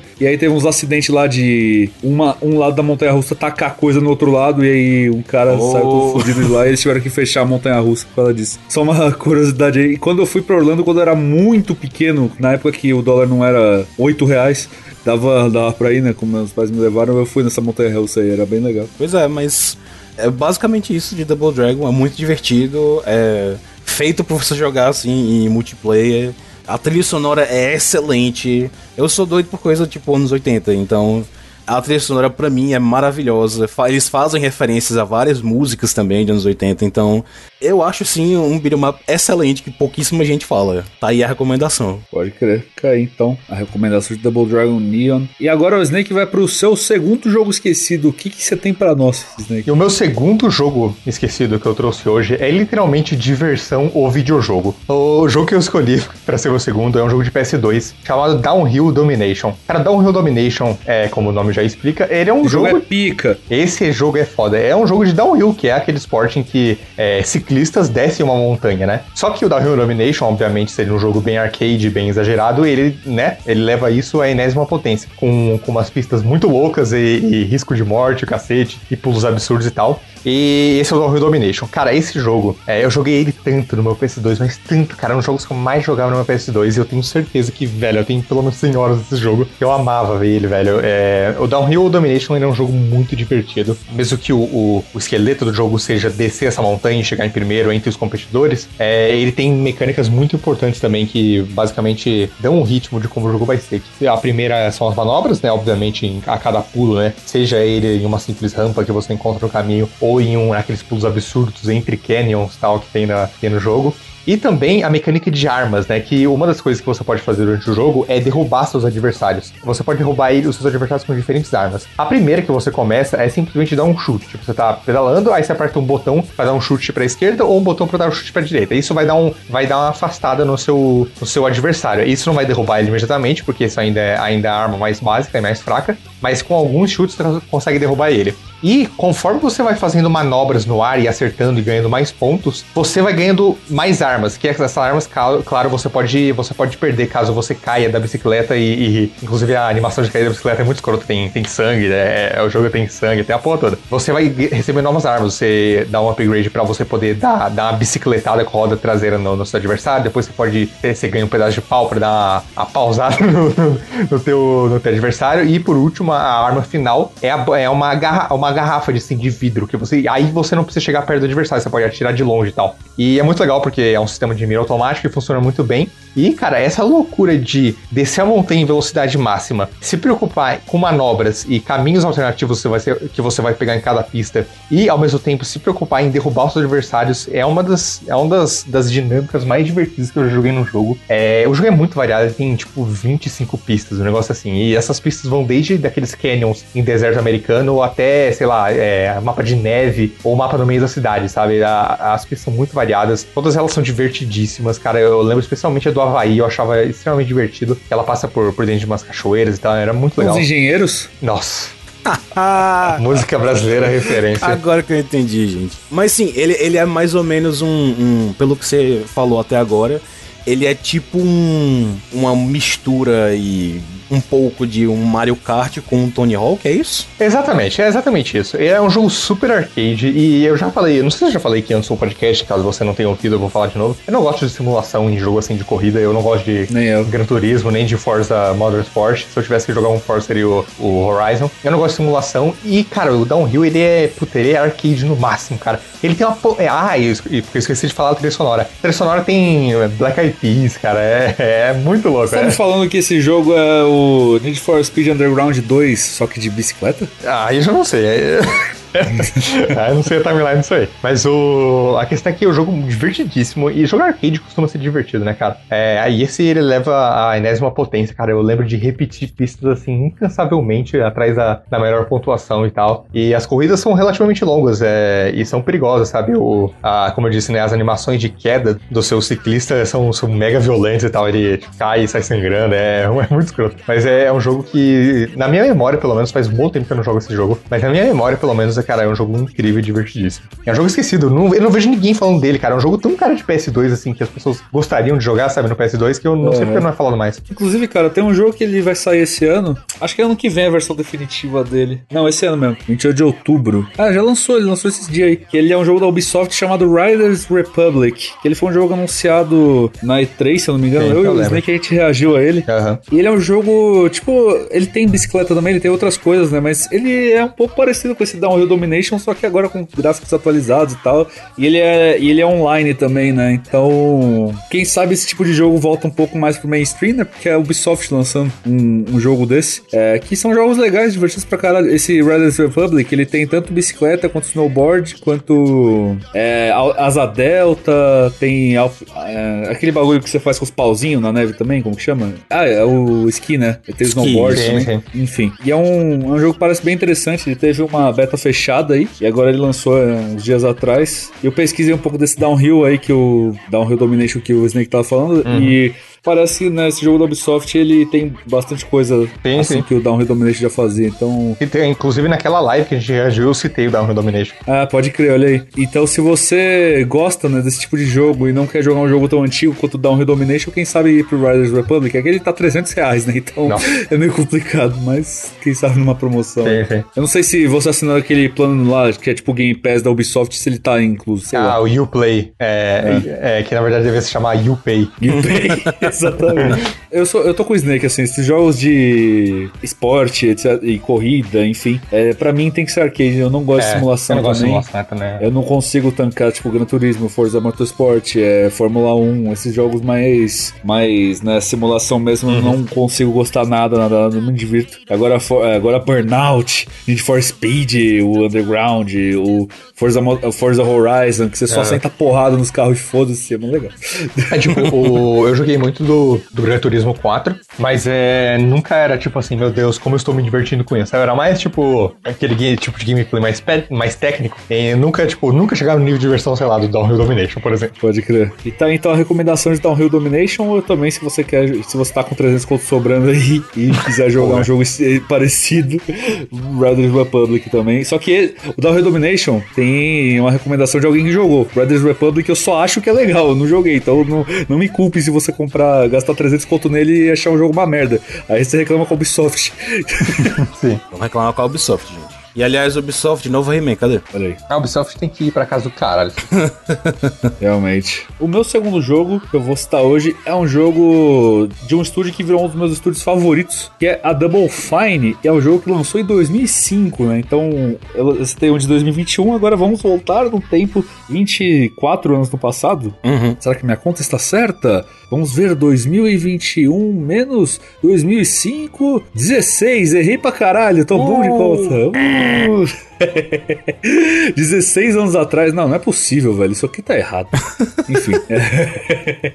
16 anos atrás saía Psychonauts, um dos melhores jogos de plataforma de todos os tempos, na minha humilde opinião. É lançado pelo gênio Tim Schafer e a Double Fine, que, como eu falei, é um dos meus estúdios favoritos hoje em dia. É um estúdio que, quando anunciar o próximo jogo, eu vou hypar pra caralho, vou ficar ansioso até o dia que chegar. E, e realmente é um estúdio que, que faz jogos excelentes, né? A Psychonauts é um jogo que, diferente dos todos os outros que a gente citou aqui, os do Snake, o que o Mango vai citar, os do Felipe e o meu primeiro, ele já é o jogo mais conhecido, né? As pessoas conhecem bem mais Psychonauts que, que os outros. E eu acho que ele entra mais na categoria de jogos subestimados do que um jogo esquecido. Porque, cara, é, tem pessoas que jogaram na época e acabaram dropando. Tem gente que acha que ele é um jogo mais ou menos, mas faz muito tempo que não joga e jogou quando era criança. E provavelmente se jogar hoje de novo vai ter uma visão diferente dele. Eu acredito que ele é um jogo muito subestimado. Tem muita gente que conhece ele, mas nunca jogou porque acha que ele não é essas coisas tudo, né? E ele, como eu falei, pra mim ele é um dos melhores jogos de plataforma de todos os tempos. E o Psychonauts 2, que eu vou falar mais nos melhores jogos do ano, ele é um dos melhores jogos de todos os tempos, ponto. Independente da,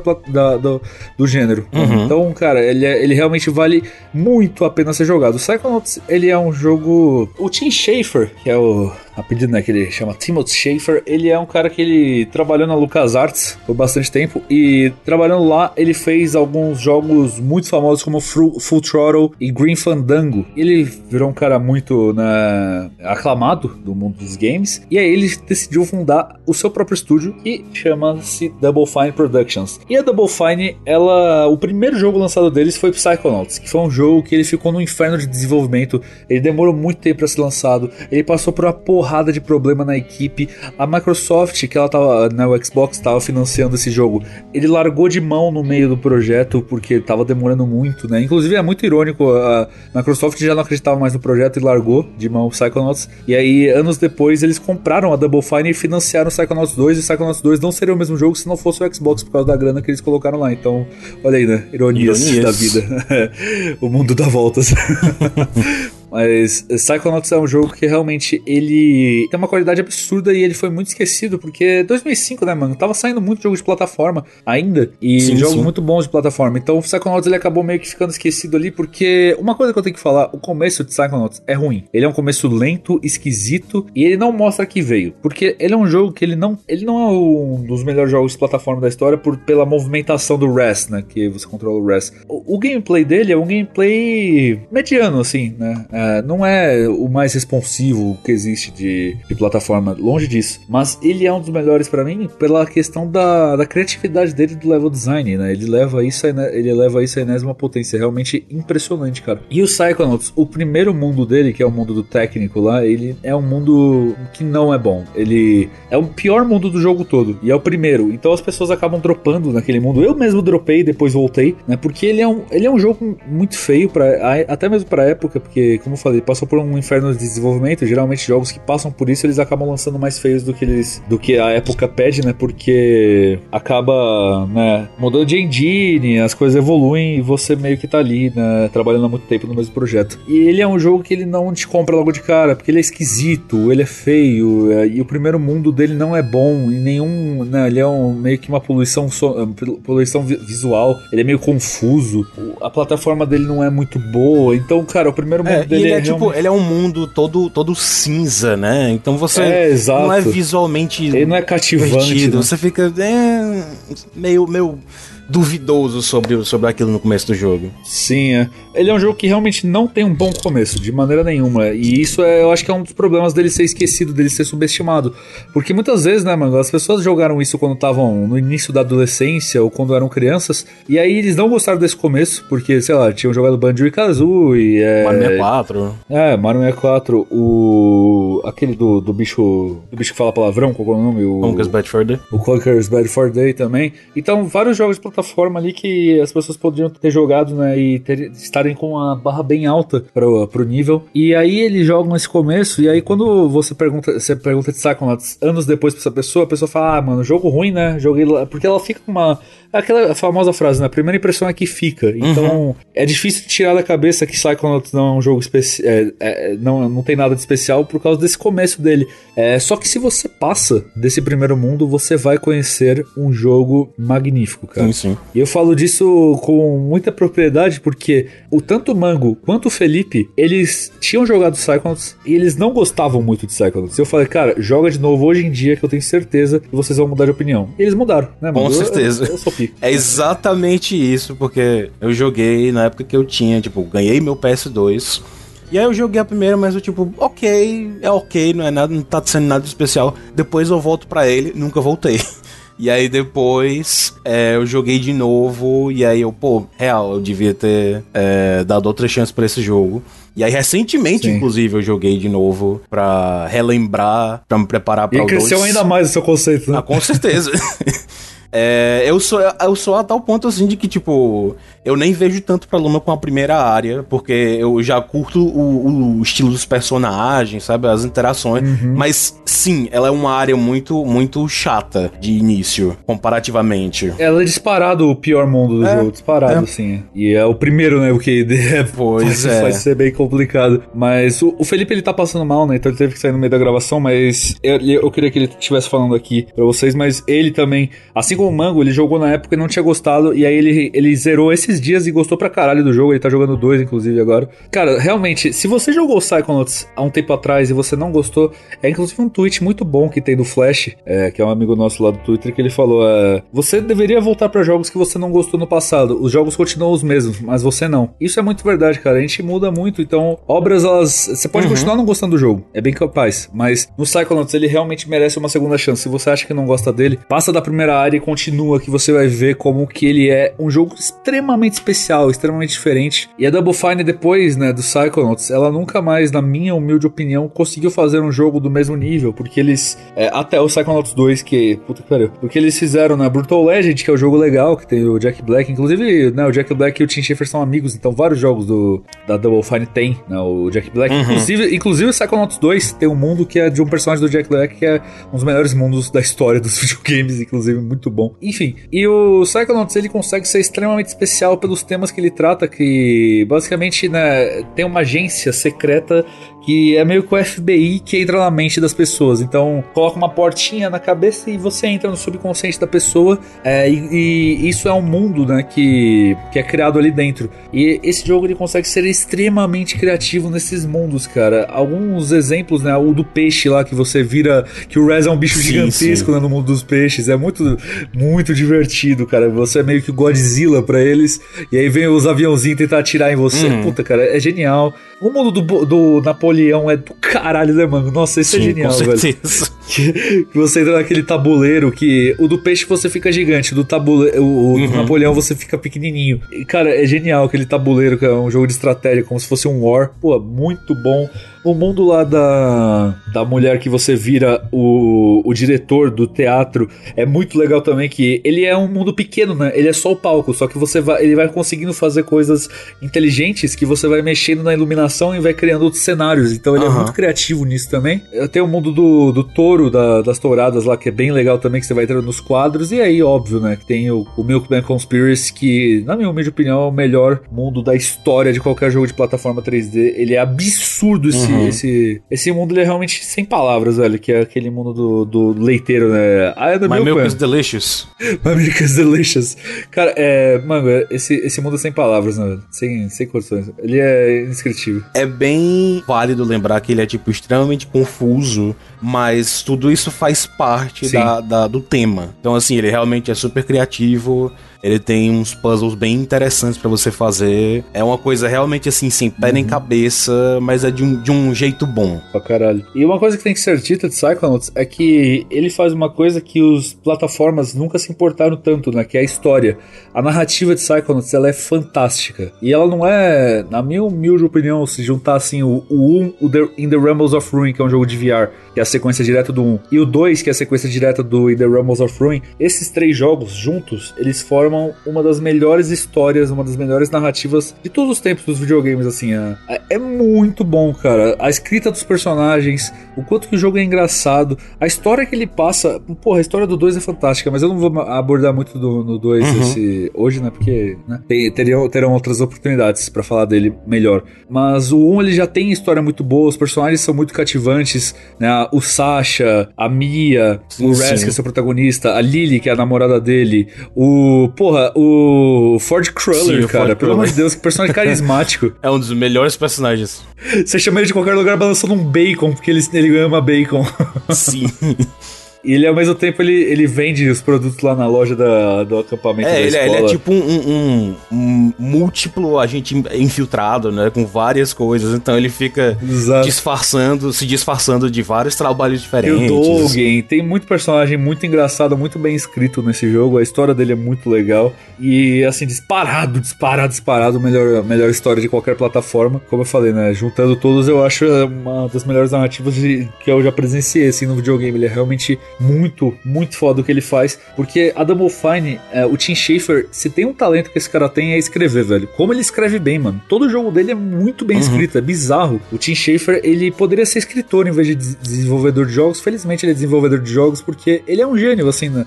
O que tange escrita, o Tim Schafer é um gênio, cara. É bizarro. Ele. A gente já falou disso em outros episódios, tipo no, de Portal 2, mas é muito difícil colocar humor em qualquer lugar que seja. Porque humor é. É difícil você fazer alguma pessoa rir, tá ligado? Uhum. Uhum. E principalmente nos videogames, porque no videogame você nunca tá esperando, tipo, dar uma risada com uma piada.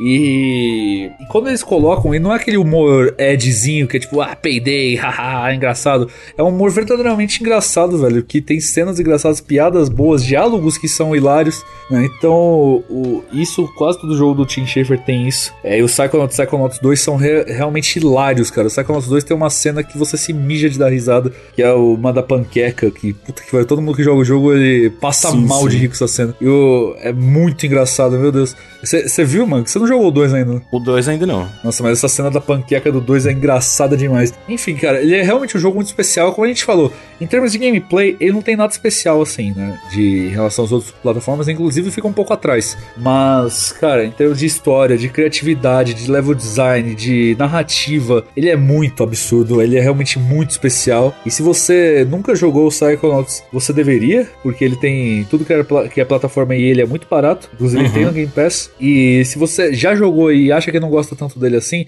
se você jogou faz muito tempo, recomendo de verdade rejogar ele, que eu acredito, né? Muito provavelmente você vai mudar sua opinião sobre ele, que ele é um jogo muito, muito especial, de coração, assim. E é isso, Psychonauts. Esses são meus dois jogos, Psychonauts e Before Your Eyes. São dois jogos, cara, que tratam, né, de saúde mental de certa forma, só que um ele é mais é, sátiro, é, fazendo uma sátira com isso, uhum. e o outro mais sério. Inclusive o Psychonauts, uma das reclamações que eu tenho é que ele trata com um pouco de desrespeito em alguns momentos, né, o saúde mental, ele chama a pessoa de doida e etc. Mas, cara, sério, dá para relevar porque é um jogo de 2005, velho. As coisas mudaram. E felizmente a, a Double Fine ela evoluiu com o tempo e em 2021 que saiu o Psychonauts 2, ele é muito melhor nisso. Ele trata as coisas com muito respeito e muito tato, né? E eu não consigo colocar isso como um defeito do primeiro Psychonauts porque, porra, 2005, velho. Todo mundo fazia isso e não dava para cobrar eles de, de uma coisa que na época era assim que o mundo era, né? uhum. né? Não tem o que fazer. A gente tem que ter o julgamento de coisas daquela época com o pensamento daquela época. Não dá para julgar com o pensamento atual, né? É muito difícil fazer isso. Então, para 2005, isso não era um defeito. Hoje em dia, se você for jogar o jogo, você vai sentir que ele é meio desrespeitoso aqui ou ali, mas, pô, uhum. 2005, né, velho? Enfim. E você, Mango? Qual que é o seu segundo jogo que você trouxe pra gente aqui hoje? Então, o segundo jogo é outro da mesma época, PS3, Xbox 360, que meio que ficou naquele limbo ali. É, infelizmente, muitos jogos que eu curto muito ficaram aí um pouco nesse limbo. E um deles é o Bionic Commando Rearmed. O Bionic Commando Rearmed, ele é uma, como o próprio nome já meio que diz, ele é uma, um remake do primeiro jogo da saga Bionic Commando, que é uma saga bem, tipo, pouco conhecida. Eu, eu pelo menos, não vejo muita gente falar a respeito. Ele começou só como um jogo de arcade, é, onde o seu, o seu diferencial mesmo, assim, o principal, era que você tinha um braço mecânico em vez de um pulo, basicamente. Em vez de pular, você lança o seu braço, o seu braço biônico, melhor dizendo, e você se pendura nas coisas para poder se puxar, para se balançar e, e, poder fazer plataforma assim, sabe? Esse é, a, esse é o grande que do Bionic Commando, no, da saga no geral. E o Rearmed, ele é basicamente a versão do, do mais conhecido, eu acredito, que é o, o de NES e Nintendo, né? O primeiro Nintendo. Só que uma versão melhorada. Uma versão com mais, é, mais conteúdo, com umas coisinhas diferentes, com alguns diálogos. Algo assim com um pouquinho de, de cuidado a mais em tudo, sabe? E eu curti bastante o jogo, bem mais do que eu esperava gostar. E ele foi. Eu achava um crime, assim, de ele não ter sido lançado em, em outra coisa que não fosse o PS3. Por sorte, ele está na, na Steam, no PC hoje. É, e se não me engano, não é muito caro. Então ele é um jogo muito bom. Uh, ele é um jogo de plataforma comum, assim, tipo. Você tem que chegar, o objetivo é chegar até o final da fase, ou melhor dizendo, o objetivo é você chegar, é, infiltrar uma base inimiga e você tem que chegar no final daquela base para destruir o reator ou destruir o chefe daquele local. Aí você vai, tipo, pouco a pouco, tomando todas as bases inimigas até você resgatar o, o a pessoa que você está querendo resgatar lá. Faz parte, tipo, da história. E a, a narrativa é, tipo, simples, ela vai se, se desenvolvendo pouquinho em pouquinho é, no helicóptero que você vai controlando, assim, entre fases você fica no helicóptero e vai se, se transportando para é, cada área diferente. Aí você tem um diálogozinho ali, explorando um pouquinho mais o, o, a história do jogo. É bem simples, mas é bem eficiente. O jogo em si é que a jogabilidade em si é que é muito divertida, porque você tem que tirar assim a, você tem que desfazer uma coisa é, já comum na sua cabeça quando você, você joga jogo de plataforma, que é o que? Você aperta o botão de pulo e você pula. Não, o Bionic Commando não é assim. Você aperta o botão de pulo e você lança o braço para cima. Então, assim, é uma coisa bem mais complicada de você de você pegar a manha de como é que funciona, sabe? Mas é bem interessante. Eu acho que o principal é isso, é dele pegar um jogo de plataforma e e se a gente tirasse o teu botão de pulo e colocasse outra coisa, como é que você consegue se virar assim, sabe? E o seu braço não só vai, vai a, afetar para o pulo, depois você ganha mais é, upgrades, você pode, tipo, bloquear balas com ele, que os seus inimigos atiram. Você pode pegar um soldado e usar ele como escudo humano, sabe? Você pode pegar barris e jogar em cima dos outros. Ele vai ganhando mais funcionalidades. É, você vai ganhando várias armas diferentes, então às vezes você tá tipo. Você prende o braço logo acima de você, só que você não consegue mais se balançar. Aí você usa o, uma das suas armas, que é, tem uma, uma das suas armas que é uma escopeta, você usa o, o coice da escopeta para se balançar, e aí você pode já escolher para onde é que você vai. Ele é um jogo bem divertido tem um, um, uma qualidade assim bem de arcade na real. E essa história essa, essa ideia toda de você não poder usar o pulo e na verdade ter que é, pensar um pouco mais em como é que você vai chegar no, nos, na, nos lugares usando só o, o balançar do braço biônico é uma ideia muito legal. E eu acho que ele é um jogo muito muito bom. Ele tem muita muitas as fases dele são muito divertidas. Pouco a pouco ele vai ficando mais, mais desafiador vai ter você vai começar tipo ah isso daqui é uma parte que você consegue é, se você cair você ainda consegue voltar lá pro começo e tentar de novo. Mais para frente aquela parte lá que tava segura já é lava. Então você tem que já ter aprendido a se virar direitinho como é que você vai passar de um lado pro outro. Eu acho o jogo bem divertido, só essa, essa mecânica mesmo assim de você ter que pensar de, de um jeito diferente, uma aproximação diferente a um jogo de plataforma, porque ele ainda é um jogo de plataforma. Só isso sim eu já fico, eu já, já é uma coisa que eu acho muito legal. E pois é, fica aqui a recomendação, porque eu não, não vejo muita gente falar é, dele. E ele também não está disponível em muitos locais, só PS3, Xbox 360. E agora, felizmente, com a Steam, a Sabe versão se ele tá disponível na retro do Xbox? Não tenho certeza. Eu acho que sim. Se ele tava no 360, eu acho que tá. Será que ele tá disponível na retro do PlayStation? Opa, pera. Mas sim, eu recomendo bastante o Banho Comando Rearmed. É uma série que, assim, eu, eu aqui e ali acompanhava uns jogos. É, ela foi muito mais, assim, de portáteis. Teve muito jogo mais para o Game Boy, Game Boy Advance, Game Boy Color.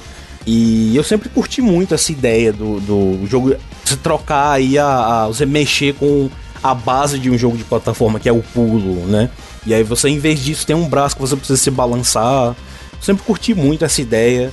O Bionic Commando Rearmed, ele é bem feio, ele é muito bem feito. Só tem o 2 na. Só tem o 2 na Retro 1, não tem não, curioso. É, eu não joguei o 2, eu só ouvi falar que ele não era muito bom, mas eu não joguei, então não tenho como dizer. Mas eu sei que o 1 é excelente, é muito bem feito, ele tem vários, vários áreas diferentes, vários level, o level design dele é interessante, é, a ideia mesmo de, do braço é interessante, então fica aí a recomendação. No, na dificuldade normal, que eu acho que é o melhor, é, você não precisa se preocupar com vidas, então você pode é, morrer quantas vezes você precisar para se acostumar. E aí, se você quiser uma experiência mais tipo é, clássica, mais antiga, aí você pode ligar as vidas e coisas do tipo. Mas, pois é, é, é uma recomendação, assim, que eu acho que pouca gente fala do jogo, da saga no geral. E fica aí pra alta recomendação para fãs de plataforma. Maravilha. Bionic Commando Rearmed, a recomendação do Mango. E agora vamos, né, o Carlos ele não tá aqui com a gente hoje, mas ele mandou um áudio para falar de Brave Fencer Musashi, que é um jogo esquecido que ele vai falar um pouco. E o Mango também tem algumas coisas a comentar que ele gosta desse jogo também, né? Então vai que é tua, Carlos. Olá, Carlos aqui. Primeiro de tudo, eu queria pedir desculpas a todo mundo por eu não participar desse episódio de uma maneira 100% presente. A minha vida anda muito corrida, então tem sido difícil me dedicar 100% às coisas que eu vou fazendo aqui no podcast. Mas o pessoal da Trilogy acabou pedindo para que eu falasse pelo menos de um jogo, né, que encaixasse nesse tema de jogos esquecidos, barra underrated, coisa do tipo. Eu acho um tema muito, muito bacana. Me dá uma oportunidade de falar de um jogo que eu adorava quando era criança né? Tipo, quando eu conheci esse jogo, eu passei semanas, para não dizer meses, com ele. Se trata de um título que não é de um estúdio desconhecido, já que se trata da Squaresoft. O jogo em questão ele saiu nos fins dos anos 90, que é um período em que a Square tava com tudo, né? Porque eles fizeram Final Fantasy VII em 97, eh, em 99 saiu Final Fantasy VIII. Nesse meio período aí de, de entretempo, digamos, de lançamentos, eles também estavam numa fase muito de experimentação, né? Porque eles lançaram Parasite Eve, por exemplo, que é um RPG cheio de, cheio de detalhes únicos, né? Ele acaba sendo quase um jogo de terror ali. Já fizeram até jogo de corrida com Chocobo Racing, coisa do tipo. Então é uma fase de muita experimentação da Square. E o jogo em questão é o Brave Fencer Musashi, que saiu em 98 e muita gente acabou, principalmente internacionalmente, conhecendo ele por trazer um CD de demo também do Final Fantasy VIII, né? Isso não é incomum, ainda mais para essa época. A Konami, por exemplo, fez a mesma coisa na época do Metal Gear Solid 2, né? Eles lançaram uma demo do Metal Gear Solid 2 no Zone of the Enders, né, que é do ano anterior, 2000, 2001 e tal. E a Square fez isso em 98. No ano seguinte saiu o Final Fantasy VIII e no ano anterior saiu Brave Fencer Musashi. Mas acho que é completamente errado você parar e diminuir esses jogos a apenas aos jogos que tinham demos dos jogos maiores, né? Porque, nossa, muito pelo contrário, tanto o Zone of the Enders quanto o Brave Fencer Musashi são jogos de muita qualidade. E no caso, o Brave Fencer Musashi, ele é um título prova o quão criativa a Square estava sendo nessa época, nesses meados aí, fins dos anos 90 e coisa e tal. E é um joguinho que vai mais pra linha do action RPG, né? Então é um RPG mais de ação, é, diferente dos RPGs de turno ou RPG tático como Final Fantasy Tactics uh, e coisas do tipo. E ele é um jogo que tem, assim, um extremo senso de humor. Vamos começar, né, por, pelo, pela premissa dele. Você tá num reino que se chama All You Can Eat, Isso é um trocadilho com a expressão all you can eat, né, que quer dizer tudo que você puder comer. E escrito assim de uma forma totalmente esdrúxula ali, mas justamente quer dizer all you can eat, né? É um reino que está sendo atacado por, por um império que se chama Thirst Quencher, que em tradução livre ficaria uma coisa meio que tipo matar a sede e tal. Então você já percebe desde o princípio aí que o Brave Musashi adora fazer trocadilhos aí com, com comida, né? Isso é durante o jogo todo. E já meio que vende essa ideia de ser um jogo com um senso de humor bastante estranho. mas muito bacana. Enfim, para poder proteger esse reino, é, a família real acaba indo atrás de um altar que consegue summonar um guerreiro que é meio que um guerreiro lendário ali que com certeza poderia proteger né, o reino desses ataques e tudo mais. E esse guerreiro é baseado no, na figura histórica né, do uh, Miyamoto Musashi. Quem conhece um pouco de cultura japonesa sabe do, do Musashi e tudo mais. Só que, obviamente, é um jogo fictício e com é, várias liberdades poéticas, digamos assim, liberdades criativas. E o Musashi, na verdade, ele não tem nada a ver com o Musashi real, né? Ele é um personagem baixinho, assim, cabeçudinho e tudo mais. É, mal encarado. e, então você já pega essa, essa veia meio de mangá cômico, digamos. E isso é durante o jogo todo, né? Ele é muito bacana por ter esses elementos. E em termos de diálogo, ele, ele tem diálogos muito bem escritos nessa veia mais cômica. Uma diferença também, já nessa, nessa época de destaque mesmo, é que é um jogo que já trazia voice acting. Muita gente pode pensar que a Square começou a usar voice acting só em 2001 com Final Fantasy X, mas isso não é verdade. O Brave Fencer Musashi já trazia. Não é assim um exemplo gigantesco e excepcional de voice acting, já que Nessa época, sei lá, é, era muito difícil ter vários Metal Gear Solid, digamos. Geralmente os voice actings eram meia boca, mas eles vendem bem o humor do jogo. O jogo em si, como eu disse antes, ele é um action RPG. Então você passa muito tempo é, explorando é, dungeons, explorando florestas, visitando a vila principal do jogo. É, tem sessões de plataforma, o combate é, é livre, né? Você tem ataques com espada leve ataques com espada pesada, cada um tem que ser usado no momento oportuno, no momento certo. Tem meio que aquela, aquele game feel gostoso de você ficar dando combos nos inimigos, a criatividade do tipo de inimigo também é bem bacana. É, os gráficos são feitos meio nessa veia de Final Fantasy VII, que os personagens são super deformed, né? Então tudo cabeçudinho, com mão quadrada, corpinho pequenininho, os cenários todos em 3D poligonal, mas com aquele charme de você ter os polígonos ali na tela, mas ao mesmo tempo você tem sprites 2D, então quando você gira a câmera, você vê tipo as árvores em sprite 2D, perto de, de planos ali com, com polígono e tal, e muita gente pode achar que isso envelheceu mal, mas na minha opinião é uma coisa que tem muito charme, né? Uh, o Brave Musashi ele também traz uma coisa muito bacana que, assim, eu todo mundo sabe que eu adoro Majora's Mask, e um dos elementos que eu gosto do Majora's Mask é que os personagens, ali, os NPCs, todos estão num schedule, né? Eles têm uma rotina própria deles. Isso baseado num ciclo de dia e noite. E o Briefing Musashi já fazia isso. Então ele tem ciclo de dia e noite. Os NPCs têm rotinas ali que eles precisam fazer.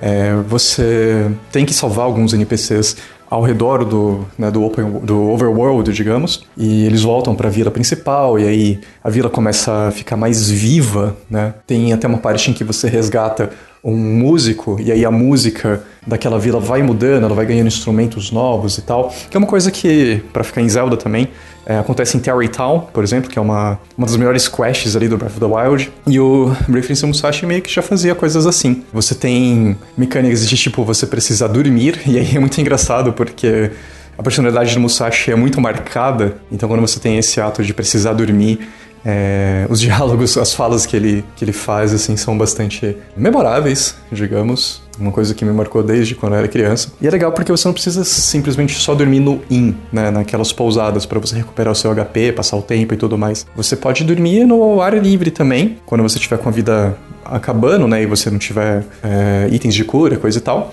Só que aí você tem um problema, né? Porque se você dorme ao ar livre, você pode ser atacado pelos inimigos. Então você tem que fazer essa coisa de risco-recompensa e tal.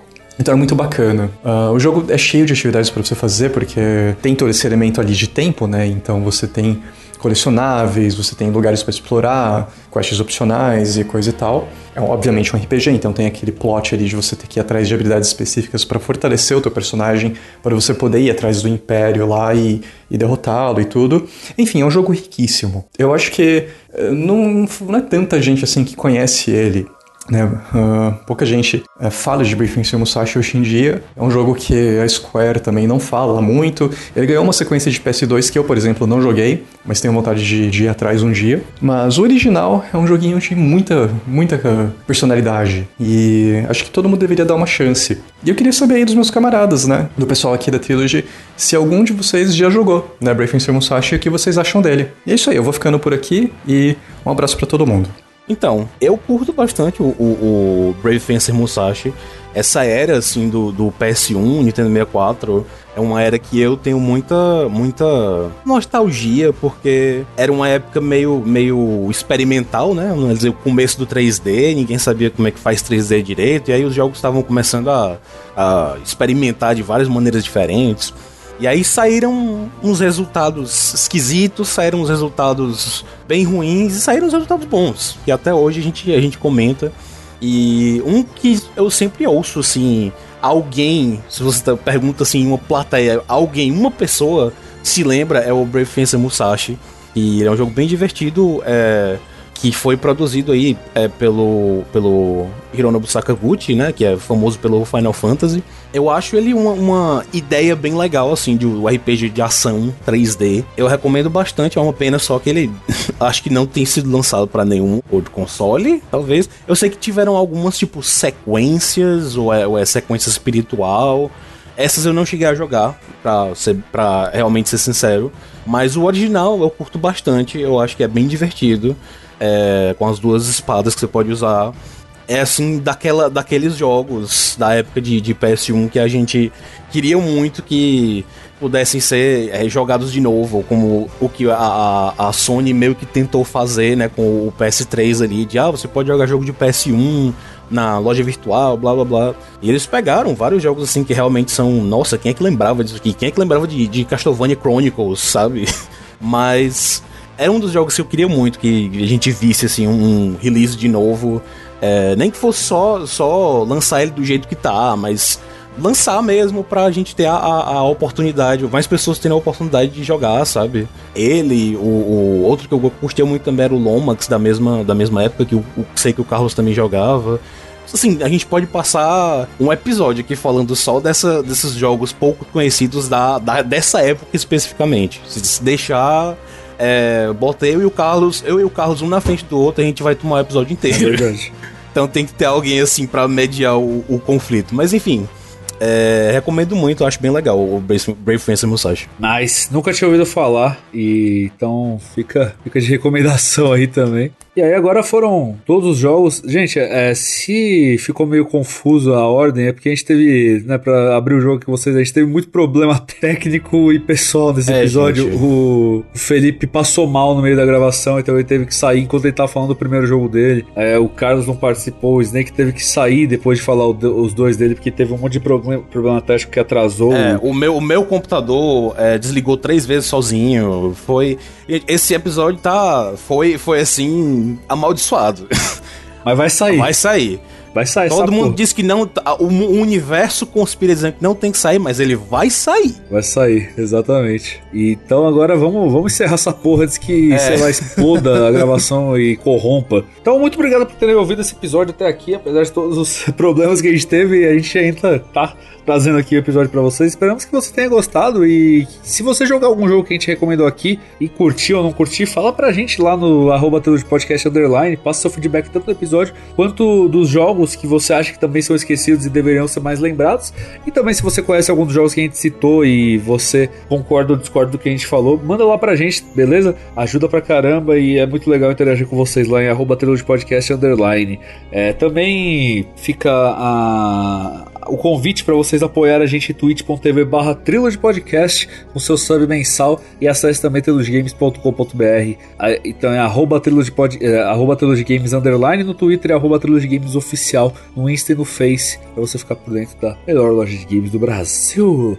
E esse episódio está saindo para vocês no primeira, primeira semana de novembro né, estamos chegando aí no fim do ano meu Deus, está saindo para vocês no dia 4 de novembro lembrando que os nossos episódios saem toda quarta-feira às 14 horas da manhã. Eu acabei de descobrir porque que esse, esse episódio tá amaldiçoado. Hoje é Halloween. Ah, a claro. gente tá gravando no Halloween. Tá Tá explicado. explicado. pô, o bruxo tá a bruxa solta. tá solta. Mas enfim, o episódio tá saindo pra vocês no dia 4 de novembro, às 14 horas. A gente se vê no dia 11 de novembro. Começamos. Tanto é que é Halloween que a gente começou com dois, duas pessoas na intro esse episódio. é, quatro pessoas na intro. E vamos terminar a fazer o outro com duas pessoas só. Porque os outros dois É, morreram. gente, cuidado. O Jason tá vindo, viu? É, eu vou imitar o Snake e o Felipe aqui, ó. Então vamos lá. É, até lá, meu nome é Donato, arroba Donato96. Eu sou o Snake, arroba Ash Underline Snake. Eu sou o Felipe, arroba Alquifel92. E eu sou o Mango, arroba OBG eu passo. e muito obrigado por terem ouvido mais um episódio do Trilogy Podcast. Até semana que Até vem. semana Espero que, que não tenha tanto problema no Ah, episódio. vai É não, nóis. vai não. Valeu.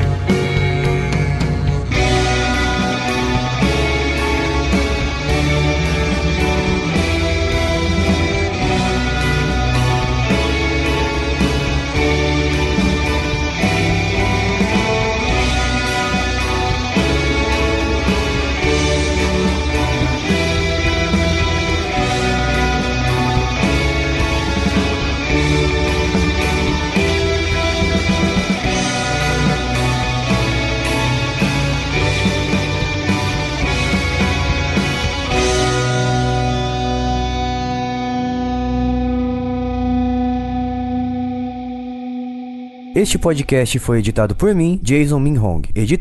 Gmail.com.